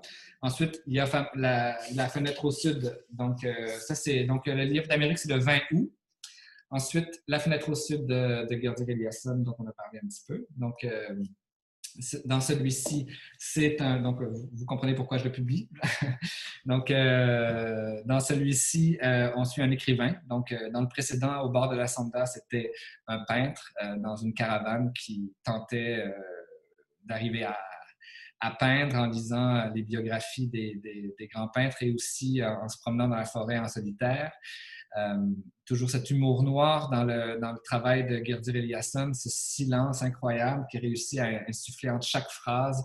Euh, c'est un, peu, euh, un peu le même cas dans La fenêtre au sud. Donc, c'est un écrivain, cette fois, qui essaie d'écrire l'histoire d'un couple dans un hôtel qui tente en fait de, raviver un peu leur, la flamme de leur union, qui sont à l'étranger. Et puis voilà, donc lui, cet écrivain est en Islande, dans un tout petit village, un petit hameau une espèce de station balnéaire qui finalement se vide complètement l'hiver. Euh, il y a seulement à peu près euh, des gens à peu près pendant 3-4 mois par année, un petit café qui est ouvert euh, seulement pendant cette période. Sinon, il n'y a rien, que des escarpements, des falaises, la mer, des plages de sable noir et ces maisons noires aussi dans lesquelles il réside. Et donc, il tape sur sa vieille machine à écrire Olivetti euh, ce roman et puis il manque d'encre de plus en plus et finalement il va, en arriver qu'à patauger sur des, des feuilles blanches avec euh, plus d'encre. En tout cas, c'est très, très fort. Toujours de l'humour noir. C'est un peu notre Murakami, je dirais, islandais. Il y a quelque chose d'étrange, euh, une prose très riche et il réussit à nous emmener avec lui. c'est un livre que j'ai beaucoup aimé, donc La fenêtre au sud. Ensuite, on se dirige, euh, la fenêtre au sud, c'est le 10 euh, septembre. Ensuite, on publie un texte vraiment très particulier, euh, un inclassable, je dirais. On en fait quelques fois comme ça, des livres objets étonnants, magnifiques et tout. donc là, c'est un auteur qu'on accueille. c'est un auteur qui a publié plusieurs livres aux éditions du Cartanier au Québec. Et il s'appelle Marc-Antoine Coffaneuf. Et cette fois-ci, ça s'intitule Le carrousel encyclopédique des grandes vérités de la vie moderne. Et donc, c'est comme, euh, on pourrait dire, des aphorismes. C'est pas vraiment des, vrais aphorismes, mais bon, c'est toutes sortes de moments, de phrases un peu euh, improbables, euh, toutes les plus fausses, des vérités fausses, en fait, qui font sourire, qui font rire, qui font réfléchir. donc, c'est un gros livre, un livre-objet qu'on laisse sur notre table de chevet et puis qu'on reprend avec bonheur pour je sais pas, pour entrer là-dedans, c'est une critique en même temps de notre société, c'est euh, les sens hyper aiguisés, c'est vraiment très, très bon. Euh, donc ça, c'est euh, donc ni poésie ni prose, on est vraiment dans une espèce d'entre-deux. C'est un artiste très connu pour toutes sortes, pour, pour, mettre en scène des listes de toutes sortes. et son médium de prédilection, c'est la littérature. Est-ce qu'on est dans la veine de Charles Sagalan tout à fait. Donc, on est dans des écritures expérimentales. Euh, Charles est plus proche de la poésie que Marc-Antoine Cafaneuf peut l'être, mais effectivement, ce sont deux œuvres qui se répondent, vraiment. Donc, euh, on est dans cette zone de notre catalogue, effectivement. Donc, euh, je, crois que ça va être vraiment un très, très beau texte à, découvrir pour tout le monde. Sinon, en poésie, on revient euh, donc avec Marisol Drouin, dont je vous parlais un petit peu euh, plus tôt, Lola et les filles à vendre. Donc, premier recueil euh, de poésie. on dit pour, pour conjurer tous les, tous les, mauvais sorts. c'est un, beau livre. si vous avez aimé la poésie chez nous, l'exemple de, de Marie-André Gill, si ici. Magnifique, Chauffe-le dehors. C'est beau, hein? Magnifique. Oui, ça, c'est, euh, c'est vraiment un joyau euh, de la littérature euh, autochtone, québécoise, poétique. C'est un best-seller hein, ici. donc, je sais qu'en France, c'est difficile pour la poésie contemporaine d'exister en librairie, mais, mais pour nous, Chauffé dehors, c'est des milliers d'exemplaires vendus. Là. C'est, vraiment. elle a fait tous les, covers des journaux lorsqu'elle a sorti ce livre. Donc, euh, c'est euh, Chauffé dehors, il faut absolument lire ça. C'est très, très beau. Elle en parle très bien. Euh, ouais. Oui, on va l'entendre lire d'ailleurs, je crois, la semaine prochaine, là, mais j'essaierai de, retrouver l'information puis vous l'envoyer dans une lecture publique en direct. Sinon, on revient avec un roman qu'on a déjà publié, mais qui n'a jamais été présenté en France, donc dans une édition augmentée. Ça s'intitule La garçonnière. C'est de Mylène Bouchard, donc notre directrice littéraire, euh, qui publie ses romans euh, à la peuplade, elle publie aussi des livres, euh, ses essais dans une autre maison d'édition et sa poésie chez Mémoire d'Encrier. Elle a toujours voulu garder ses romans donc à la peuplade pour l'instant. Ça s'appelle La Garçonnière et c'est un livre qui a très bien fonctionné ici, qui existe en poche au Québec, mais qui a vraiment été aucunement lu en France. Donc, euh, on le ressort avec une nouvelle couverture euh, signée Marie-Héry Young. Et euh, donc, on aura l'occasion de vous en reparler, mais ça, c'est prévu pour la fin octobre. Donc, c'est un petit peu plus tard. Sinon, ben, dans les prochains temps, il y aura un nouveau livre de Juliana Léveillé-Trudel, un roman. Donc, vous aviez peut-être découvert Mirlit, qui a été repris en folio récemment.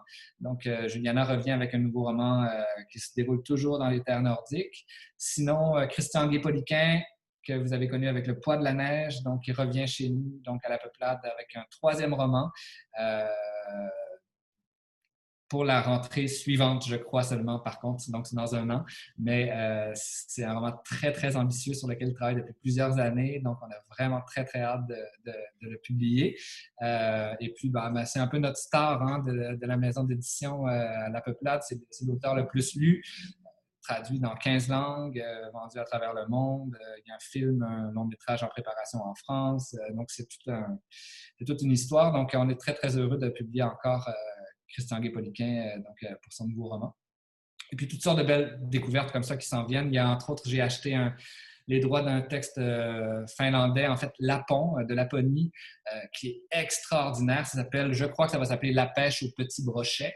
Euh, c'est génial, génialissime, je dirais. Euh, euh, c'est un premier roman d'un journaliste lapon qui s'appelle Giovanni Carilla. Et puis, donc, le texte est en traduction là, présentement. Je ne sais pas exactement la date de sortie du livre, mais, j'ai très, très, très hâte de publier ça. C'est complètement fou. Il y a plein de monstres, de créatures mythologiques. Lapone, c'est juste trop, trop génial. Et puis une action impossible là-dedans, une prose riche, c'est très, très beau. Donc, voilà, c'est le genre de choses qui s'en vient à la peuplade euh, dans les prochains temps. Alors, avant que j'oublie, on, a pour coutume de faire une photo de groupe. Donc, ah. euh, voilà, on, la fait maintenant et puis on continuera après. Comme ça, on est paré. Alors, voilà. Alors, vu qu'on est très nombreux, j'ai plusieurs photos à faire. Hein. Attendez. Hein.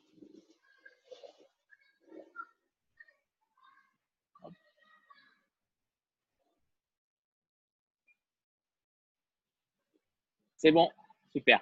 On peut continuer. Génial.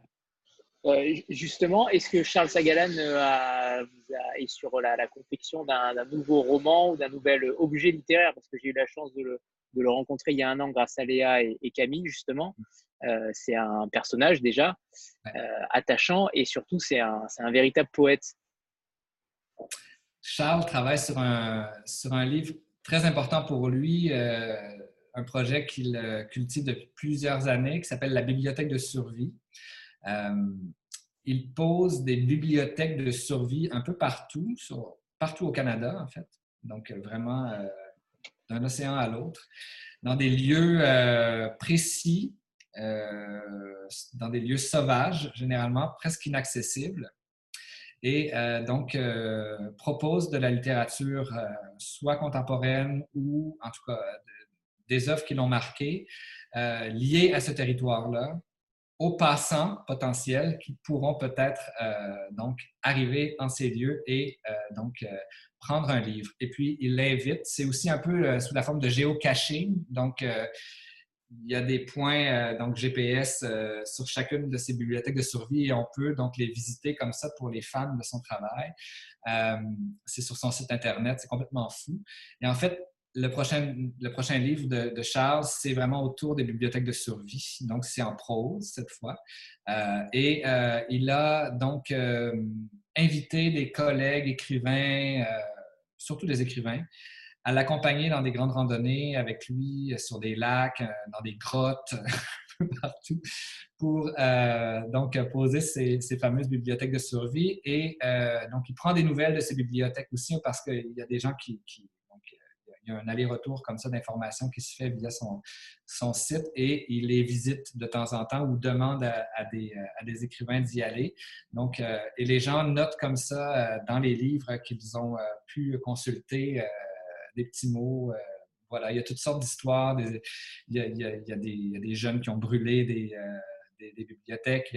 parfois, c'est le vent, parfois, il y a des choses extraordinaires qui se passent, des grandes rencontres entre euh, des randonneurs et puis un livre. Donc, euh, voilà, ce sera euh, vraiment son grand projet Bibliothèque de survie qui sera publié l'année prochaine.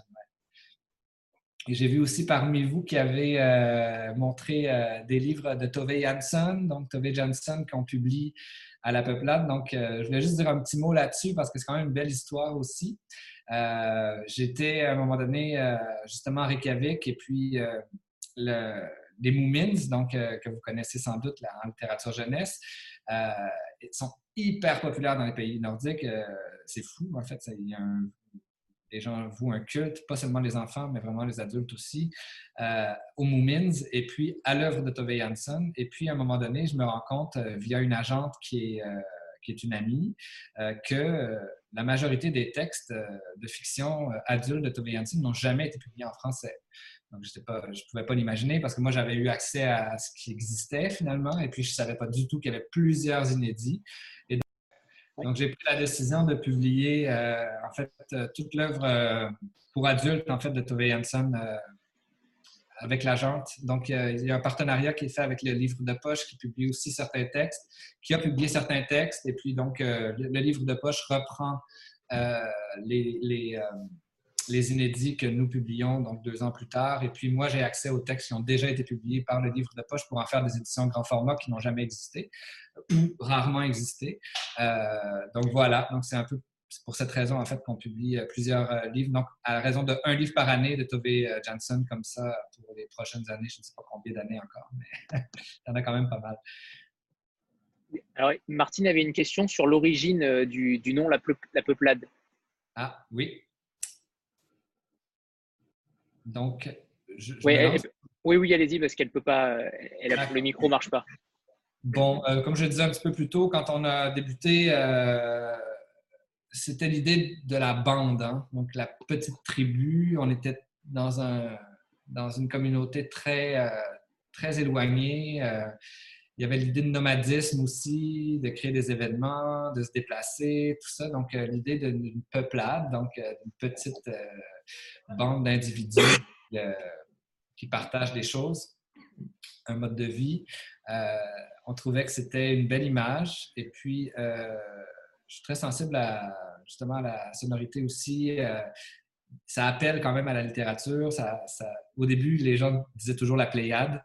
Donc, euh, il, y a comme, il y a comme cette espèce de, de, consonance littéraire au mot peuplade que je trouve beau. Je trouve un peu. On, un peu, au Québec, on dirait un peu baveux, donc un peu il y a une notion un peu de, bravade là-dedans aussi. Euh, il y a quelque chose euh, donc de refuser une certaine autorité, euh, d'aller de l'avant là où on a envie, de se déplacer de manière nomade. donc c'était un peu, un peu à l'origine. Et puis bon, ça, je trouve ça, je trouve ça toujours plus intéressant d'entendre les autres dire qu'est-ce que veut dire le mot peuplade. Donc pour vous, exemple, c'est quoi pour vous la peuplade? Donc pourquoi la peuplade Ça fait du sens? Il y a toutes sortes de récits qui appartiennent au lecteur. Et puis finalement, c'est, je crois que c'est, la somme de tout ça qui, fait du sens. Euh. Alors, j'avais une question pour vous, euh, Simon Philippe. Vous êtes, euh, vous êtes aussi écrivain et vous avez écrit le, le, livre Renard en 2015. Ouais. Bon, écoutez, écrivain, j'ai, j'ai, publié quelques textes. effectivement, j'ai publié trois, trois ou quatre livres dans, dans, mon parcours. Euh, j'étais aussi, euh, je faisais beaucoup de peinture aussi. J'ai même eu une galerie d'art à 20 ans. Euh, j'étais là-dedans beaucoup avant. mais je suis moins dans la création. C'est comme si, mon œuvre, si vous voulez, était, comme devenu la peuplade, en quelque sorte. C'est comme le catalogue, tout ça mis ensemble. C'est très, c'était très prenant. Ça me demande beaucoup, beaucoup. Puis en même temps, je trouve que c'est très créatif donc euh, voilà, donc oui, je parle très peu de mon travail d'écriture. En fait, euh, euh, Renard, c'est un recueil, ben, un recueil, c'est un livre de poésie en prose. donc une espèce d'appel de la forêt, justement, après une grande déception. une espèce de, de, récit de reconstruction à travers le geste de création, la peinture et la littérature. Donc ça je ressemble beaucoup à Gerdir Eliasson, en fait. dans, mes propres textes, je pense que c'est pour ça que j'ai été très appelé par son travail. Donc, une espèce de mélancolie, une grande solitude, une pulsion de création. Euh, voilà, dans ce que je fais. Mais euh, j'écris toujours, mais peu. Donc, euh, je m'aime beaucoup moins, disons, cet aspect-là de ma vie de l'avant. je crois que mon, mon, grand travail de création, c'est la peuplade pour l'instant. Donc, pas de roman euh, en cours d'écriture. Non. Peut-être un jour. Et j'avais une question sur, la, sur le côté diffusion au Québec et en France. Est-ce que la, la diffusion est, différente? Oui, très. c'est très différent. En fait, comment dire? Ben, disons, on n'a pas la même place au Québec qu'en France, forcément. donc, ici, au Québec, tout le monde connaît la peuplade. Pas, on est très, très visible. En France, ben, c'est nouveau, donc ça fait deux ans et demi qu'on est présent. C'est normal que ça prenne du temps. Euh, en même temps, moi, je trouve qu'on fait un succès extraordinaire en France et en Belgique, là, présentement. Euh, je suis vraiment hyper heureux de ce qui se passe. Euh, je ne m'attendais pas à ce que ça aille si vite que ça. Euh, c'est pas du tout le même monde. Donc, l'édition au Québec, ce n'est pas, pas, des groupes, c'est pas des grands groupes éditoriaux. Donc, c'est beaucoup de petites maisons, donc très, très différentes de la France. Euh, donc, on a quoi? Peut-être 70 maisons de littérature francophone au Canada. Euh, donc, c'est quand même beaucoup euh, de petites boîtes. donc, voilà. Donc, forcément, la diffusion, ben, c'est très, très différent. Donc, déjà, les journalistes m'appellent pour savoir qu'est-ce qui va, ou appellent Stéphanie qui travaille avec nous euh, pour savoir qu'est-ce qui va sortir. Donc, c'est un autre rapport. Donc, alors qu'en France, ben il faut vraiment essayer de susciter euh, la curiosité, euh, l'intérêt et tout pour chacun des titres. Donc, c'est très différent. Comme je le disais, on travaille avec à peu près 200-250 points de vente au Québec de librairies, alors qu'en France, on est plus autour de 2000 présentement. Donc, c'est vraiment une grande, grande, grande différence sur le volume, sur aussi, ben, on, a, un modèle un peu particulier. C'est peut-être qu'on est les seuls à faire ça, ou en tout cas, on est peu nombreux, mais on, imprime en France pour le marché européen, puis on imprime au Canada pour le marché canadien. Et euh, il n'y a aucun objet, livre qui fait euh, qui traverse l'océan. Donc, c'est vraiment. Euh, donc, tout est géré comme en deux équipes. Et puis, c'est vraiment, c'est les mêmes textes, ils sortent le même jour. Donc, c'est vraiment toute une coordination aussi euh, au niveau de l'édition qui est très, très compliquée parce qu'en France, on doit être prêt beaucoup en amont. Donc, euh, plusieurs mois plus tôt, à avoir les textes, à vous faire lire, à faire lire aux libraires, à faire lire aux journalistes très, très tôt, alors qu'au Québec, on dirait qu'on nous attend une semaine ou deux semaines avant. Donc, euh, c'est un peu.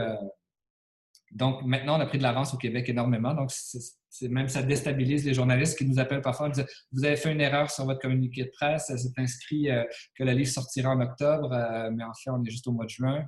non, non, non, c'est bon, il est déjà imprimé.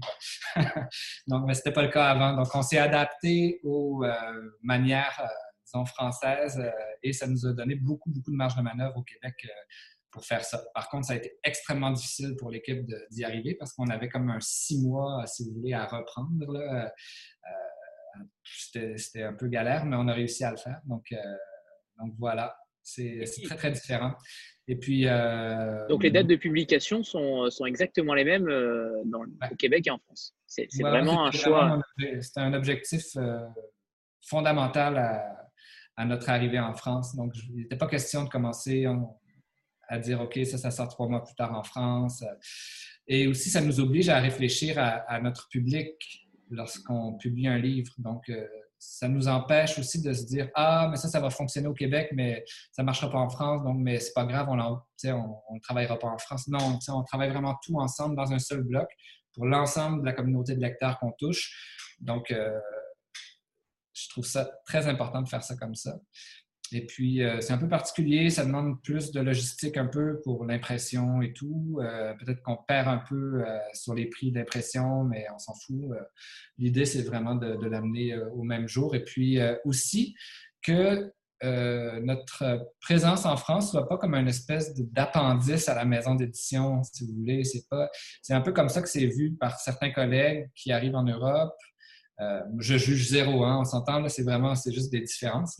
Mais euh, moi, je voulais vraiment que ce soit total. Donc, euh, si on est en France, il faut que ça fonctionne de manière indépendante. Donc, il faut vendre suffisamment de livres, il faut toucher suffisamment de lectrices, de lecteurs pour qu'il y ait comme une espèce d'indépendance financière à notre présence en Europe.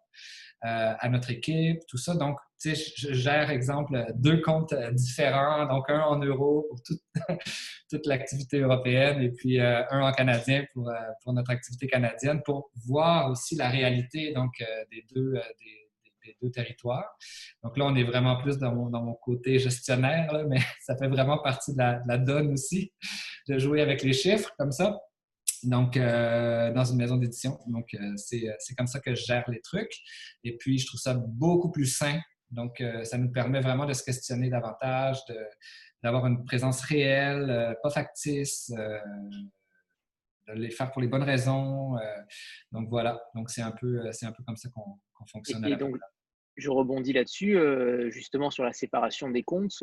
comment ça se profile? Est-ce que, par rapport au nombre d'habitants, évidemment, qui est différent, mmh. au niveau proportion, est-ce que, est que le marché français est plus intéressant pour vous? C'est récent, donc ça fait deux ans et demi.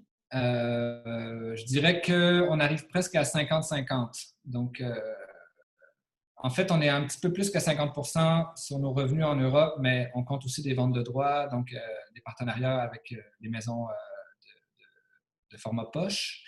On travaille beaucoup avec les maisons poche, donc comme par exemple le livre d'Amérique de Mireille Gagné, notre, enjeu de la prochaine rentrée, il est déjà vendu en poche, ça va être publié par Livre de Poche en 2022. J'ai pas trouvé encore pour les falaises.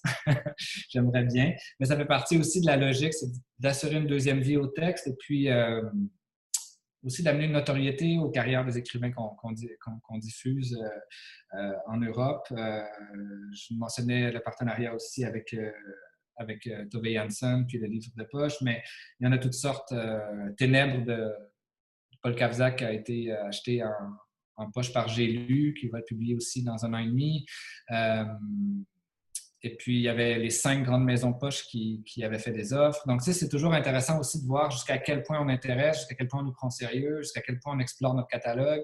Euh, aussi dans le milieu parisien euh, germano-pratin de l'édition. donc, pour moi, c'est très important aussi. Donc, on, fait un petit peu plus de revenus en Europe, qu'au Québec, mais c'est à peu près 50-50 pour l'instant. Mais forcément, plus ça va se développer euh, en France, je présume, plus on va, avoir des, revenus importants euh, là-bas.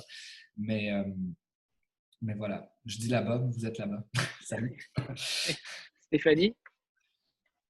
Oui, toujours sur le site, j'ai vu qu'il y avait une collection de, courts-métrages qui avait été réalisée à partir de certains romans. Et donc, je voulais savoir bah, comment vous fonctionniez. Est-ce qu'il y a des romans qui sont plus cinématographiques ou bien est-ce que, enfin, comment vous les choisissez en fait? Et, Je trouve que c'est intéressant comme idée euh, de transposer directement un roman, parce que c'est une collection qui s'appelle euh, Livre vu. Donc euh, voilà, je, trouve ça intéressant. C'est un projet que j'adore. Par contre, il est très, très coûteux. Donc, on avait eu des aides au départ pour créer les premiers livres vus qu'on appelle. L'objectif, c'était d'en faire un systématiquement pour chaque nouveauté. Mais c'est assez lourd, en fait en production. Donc, on devient comme le producteur euh, de ce contenu-là et finalement, notre notion d'esthétique et tout étant ce qu'elle est, euh, on est hyper exigeant, puis finalement, ça devient comme des courts-métrages en soi. Et puis, c'est comme si je devenais producteur de courts-métrages. Il y a même des, festivals de courts-métrages internationaux qui, en ont diffusé quelques-uns. Donc, c'est comme un petit peu euh, trop lourd, trop exigeant pour que je le gère au quotidien comme ça. Et c'est très coûteux euh, de travailler avec des bons réalisateurs aussi. Donc, euh, par contre, ce qui est intéressant, donc j'en ai fait peut-être une dizaine, et puis euh, par la suite, ça s'est un peu arrêté.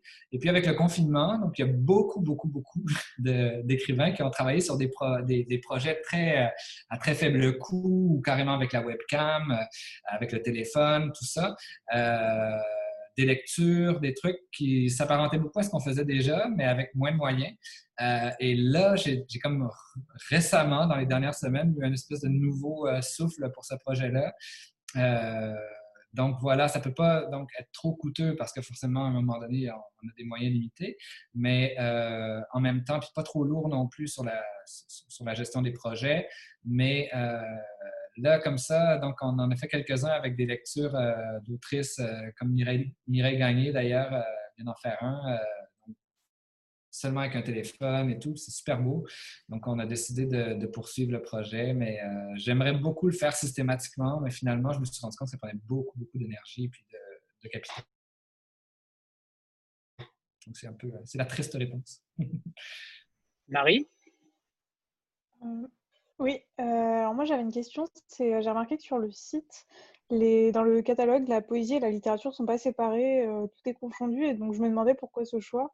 Et si vous aviez un recueil à conseiller en première lecture de poésie, lequel ce serait D'accord. Ben, en fait, c'est de la littérature et puis on, on, publie différents genres, autant de la poésie, du roman, des récits. donc, c'est pour ça qu'il n'y a pas de. On, a préféré ne pas les, les distancier nécessairement ou vraiment les placer en collection. pour entrer dans le catalogue de poésie de la peuplade, ben pour se régaler vraiment à Marie-André Gill, comme je le disais un petit peu plus tôt, ses livres sont tous très, très bons. le dernier, c'est Chauffé dehors. le premier, c'était Béante. Et le second, c'était Frayé. Euh, c'est très, très fort. Euh, c'est très, très accessible. Euh, sinon, hmm, c'est une bonne question pour entrer dans le, vraiment dans le, dans le catalogue. en fait, c'est des œuvres comme le dernier qu'on vient de faire, donc, et arriver au bout, nous prendrons racine. C'est des textes très ouverts, très, très libres, qui sont vraiment faciles à lire pour entrer en poésie chez nous, mais qui sont très forts très poétique, très euh, venteux, je dirais, énormément de, force. Donc, euh, c'est un autre texte qui serait intéressant d'observer euh, dans notre catalogue. Celui qui sort dans quatre jours et arrivé au bout, nous prendrons racine, à mon avis. Anne? J'ai oui, j'ai une question en fait, deux questions. La première, c'est au dos des, livres, le prix est indiqué en dollars et en euros. Est-ce que le prix du livre est fixé par la loi au Canada? Et est-ce que les libraires, euh, le prix est imposé? Est-ce que les libraires doivent le vendre ce prix-là? Juste pour, par curiosité. Et la deuxième question, ça concerne les formats poche. Vous avez évoqué le fait que les livres allaient être publiés, l'un chez Livre de Poche, l'autre chez J'ai lu, qui sont des, maisons d'édition enfin, euh, assez différentes les unes des, autres. Est-ce que vous avez déjà envisagé d'avoir votre propre format poche? Mhm. Bonne question. Donc, pour le prix des livres, en fait, il n'y a pas de, prix unique au Canada. Euh, par contre, il est respecté en général. Donc, euh, il, y a eu, il y a eu beaucoup de travail qui a été fait de ce côté-là, mais on n'a pas réussi à, se doter d'un instrument comme celui-là. Par contre, il y a une loi qui est encore plus puissante, là, la loi euh, sur le livre au Québec, euh, qui impose aux institutions, donc euh, tout ce qui est collectivité, bibliothèque, médiathèque, même les écoles, donc à s'approvisionner uniquement chez des librairies qui sont agréées par le ministère de la Culture, ce qui veut dire qu'elles doivent payer le plein prix déjà et elles doivent le faire dans un rayon de 100 km, je crois. Donc, auprès de trois librairies minimum. Donc, ça assure en fait une présence sur l'ensemble du territoire de librairies vivantes euh, qui, résistent au, temps euh, parfois difficiles, euh, ce qui est très, très bien parce qu'en fait, dans toutes les régions, on a des librairies indépendantes maintenant, ben, depuis, des années, depuis les années 80. Donc, ça, ça a vraiment permis à l'édition québécoise d'être bien représentée dans les librairies aussi, mais dans toutes les régions. Euh, sur la seconde question, j'ai un blanc. J'ai beaucoup parlé. Hein. Euh, vous disiez. Euh, les maisons, les maisons d'édition, les, les, le poche, le format poche. effectivement, les, maisons concurrentes d'un groupe à l'autre sont, sont, différentes les unes des autres. le modèle d'affaires que je privilégie, c'est de travailler avec plusieurs maisons d'édition poche. C'est un travail qui est très différent de de, l'édition en grand format. C'est pas du tout la même chose. C'est pas le même public. C'est pas le même. Euh, c'est pas la même euh, logique commerciale euh, du tout. C'est pas nécessairement les mêmes intervenants non plus. c'est beaucoup travaillé dans des, librairies de deuxième niveau, dans les grands centres, dans les FNAC, dans les, hypercentres et tout. J'ai pas du tout envie de créer une collection poche pour bien, pour être bien clair en ce sens que c'est un travail que que, je ne pourrais pas faire en proximité, si vous voulez, avec les intervenants. Euh, c'est un truc qui m'intéresse moins euh, pour avoir du succès. Parce que je pourrais très bien faire un, format poche à la peuplade et puis le, lancer un peu comme ça, mais j'aurais probablement les mêmes intervenants que j'ai présentement, donc euh, ce n'est pas la bonne idée. aussi, les grandes maisons poches réussissent quand même à démocratiser des œuvres hein, donc, et des carrières d'auteurs d'une façon assez euh, formidable dans certains cas. Euh, pour moi, c'est important pour les auteurs qu'ils puissent avoir accès à ça. Euh, aussi, ça mesure un peu, comme je disais un peu plus tôt, jusqu'à un certain point, on s'entend. La, présence de la peuplade sur, sur le marché français, sur la, logique de notre présence, ça nous permet de voir à quel point on est, comment dire, repéré, euh, à, quel point on, peut, on peut faire lire le texte très, très tôt aux, pochistes euh, et de voir un peu comment ils vont réagir. Ça nous aiguille beaucoup sur la réception du texte aussi. Donc, c'est quelque chose qui, pour moi, est très riche. Il y a même des amitiés qui naissent de ça. Euh, bon, c'est certain que c'est toutes des actions compétitrices.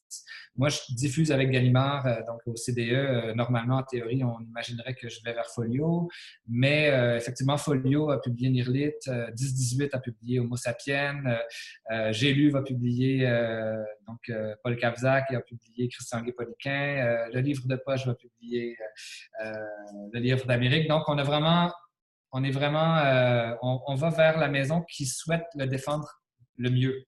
Donc, euh, qui nous montre ou qui nous prouve, euh, donc avec des avances, entre autres, mais euh, avec surtout des argumentaires qui nous prouvent qu'ils ont vraiment, vraiment envie d'aller de l'avant avec cette œuvre-là et puis que ça va être la maison qui va être la plus à même de défendre ce texte-là en particulier. Donc, c'est vraiment texte par texte. et puis, donc, voyant comment ça fonctionne, fréquentant beaucoup les bureaux des, grandes maisons poches à Paris, je, vois le travail qui doit être fait pour vraiment mener à bien l'édition poche euh, sur des grands territoires. Et puis, je n'ai pas du tout envie d'aller de ce côté-là euh, directement. Donc, euh, c'est ma réponse. Merci. Stéphanie?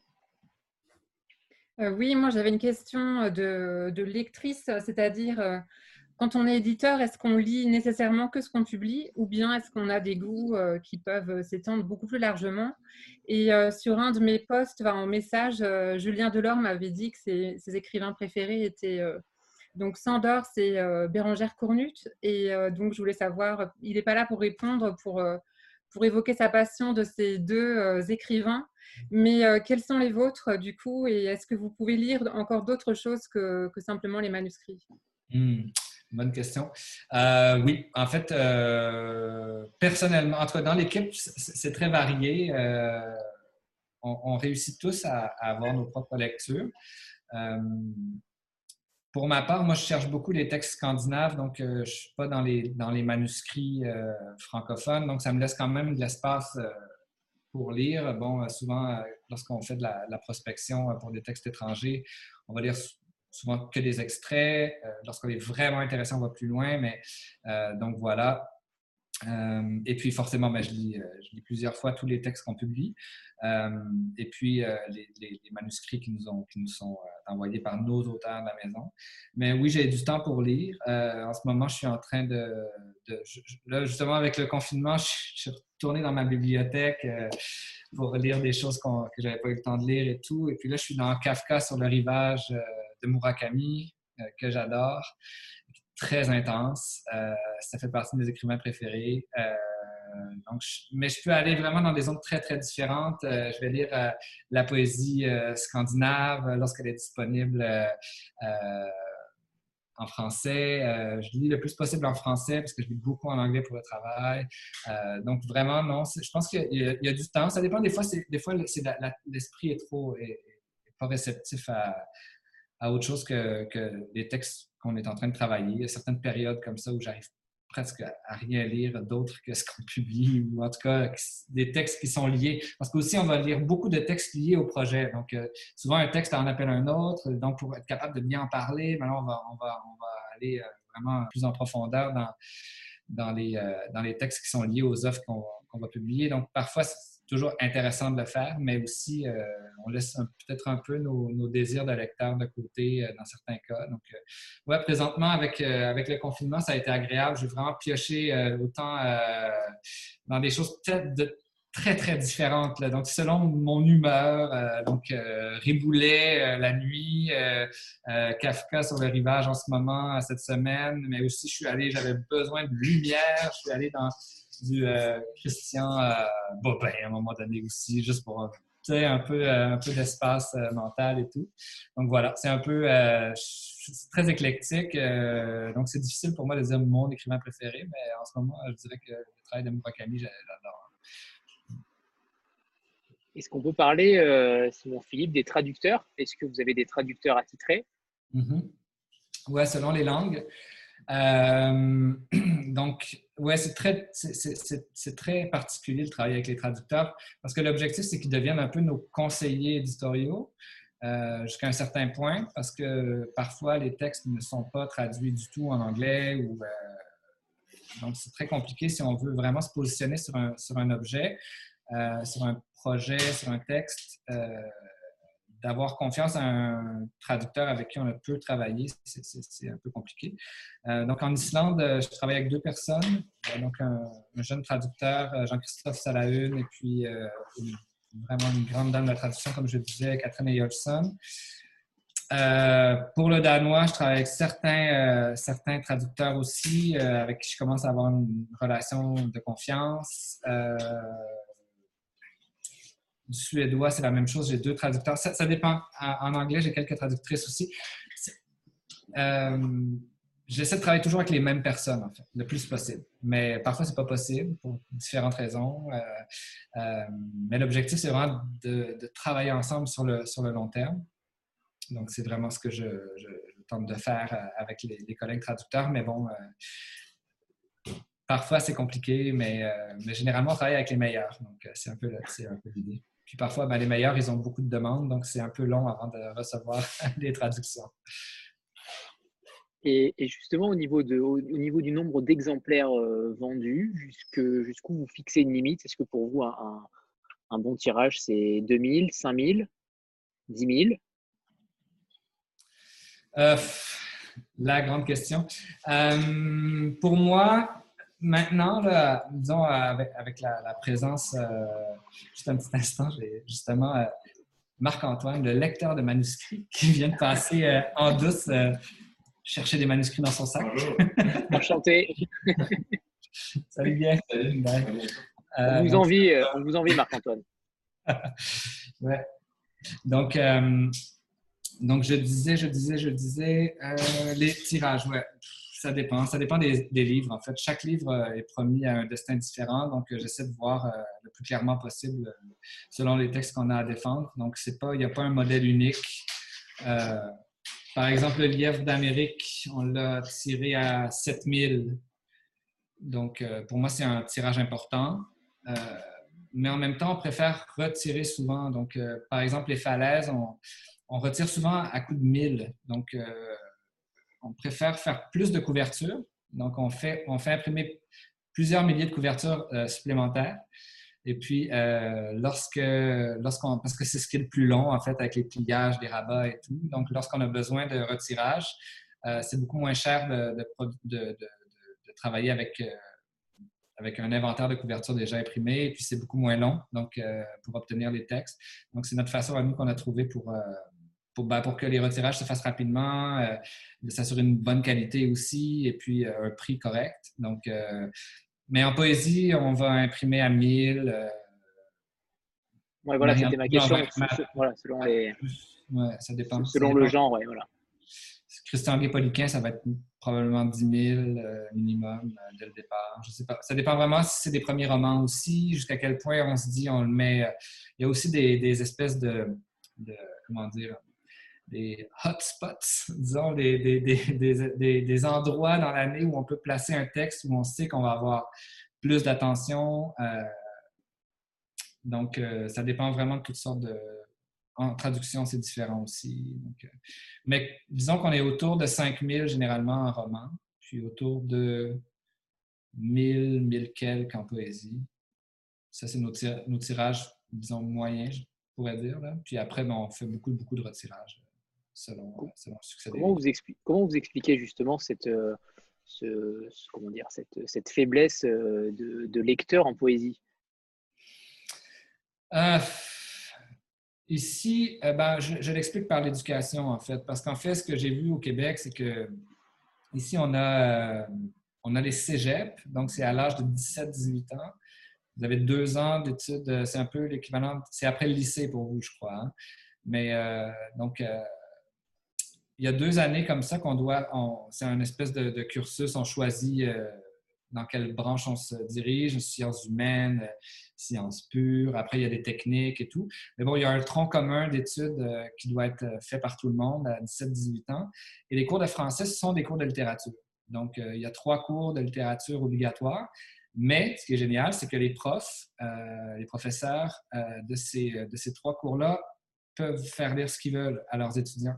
Donc, il y a énormément de professeurs qui ont commencé à faire lire de la littérature contemporaine québécoise et énormément de professeurs qui ont commencé à travailler la poésie dans les dernières années. Donc, on a vu en fait des jeunes lecteurs arriver à 17 ans, rencontrer la poésie, mais de quelqu'un à qui euh, ils ressemblent, quoi. Donc, des, des, des, propos qui sont plus proches d'eux, avec des œuvres qui ne sont pas nécessairement des classiques, mais qui sont intéressantes et qui leur parlent.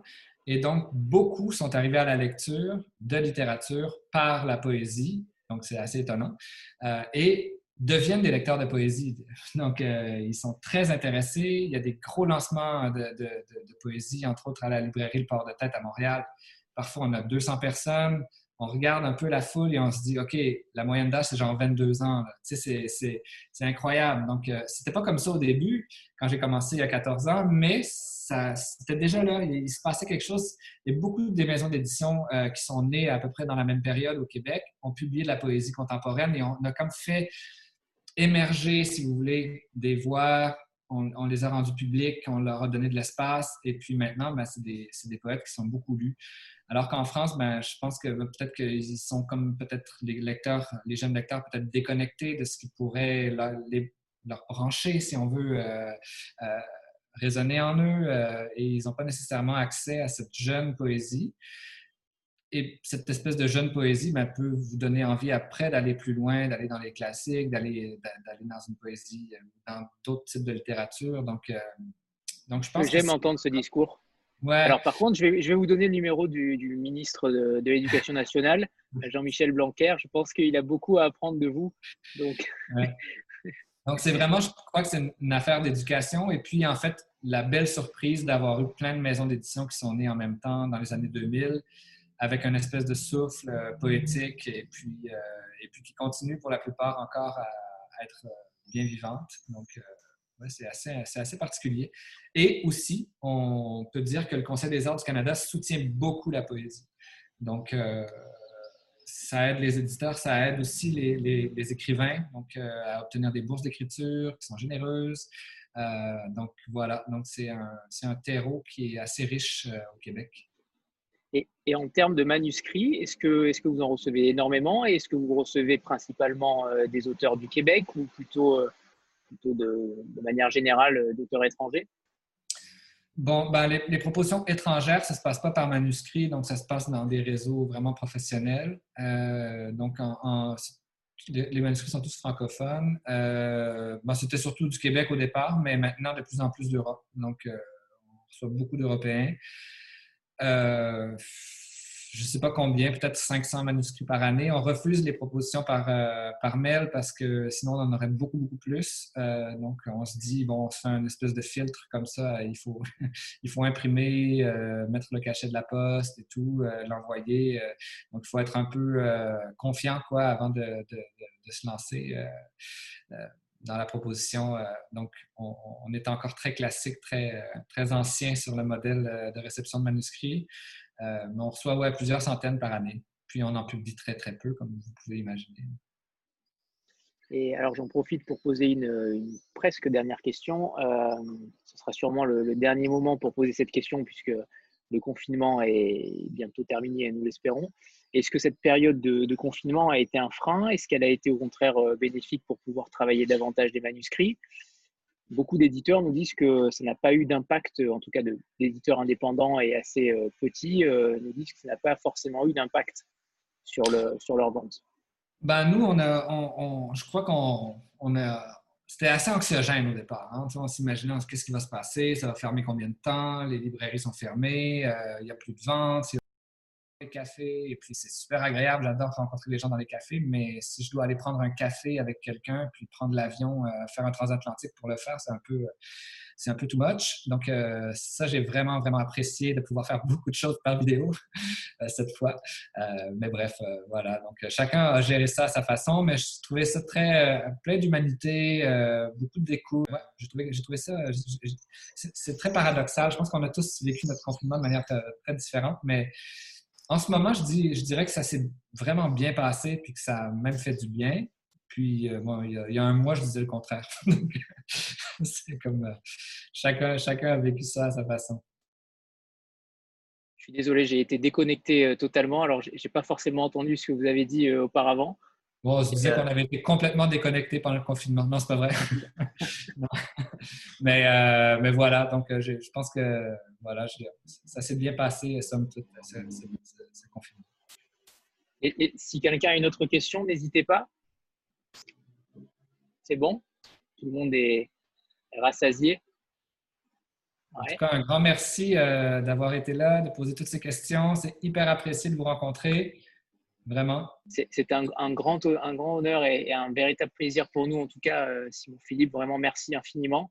Merci euh, on, se voit sur l'île, on, on, se voit sur l'île l'année prochaine alors. Ah ouais. Voilà. L'île de la tentation. Oui, bah évidemment. Bien sûr. À bientôt sur l'île. C'est ça. Merci. Alors, merci, à tous. et merci, Simon Philippe. Merci. Au revoir. Bon week-end. Bon appétit. Merci, bonne soirée. Au revoir. Au revoir tout le monde. Au revoir. Bonne soirée. Merci Simon. Merci à vous. Au revoir. Merci Simon et merci Anthony et tout le monde. Hein. merci beaucoup Anthony. Merci, à, tous. Au, revoir. Merci à tous. Anthony, au revoir. Bye.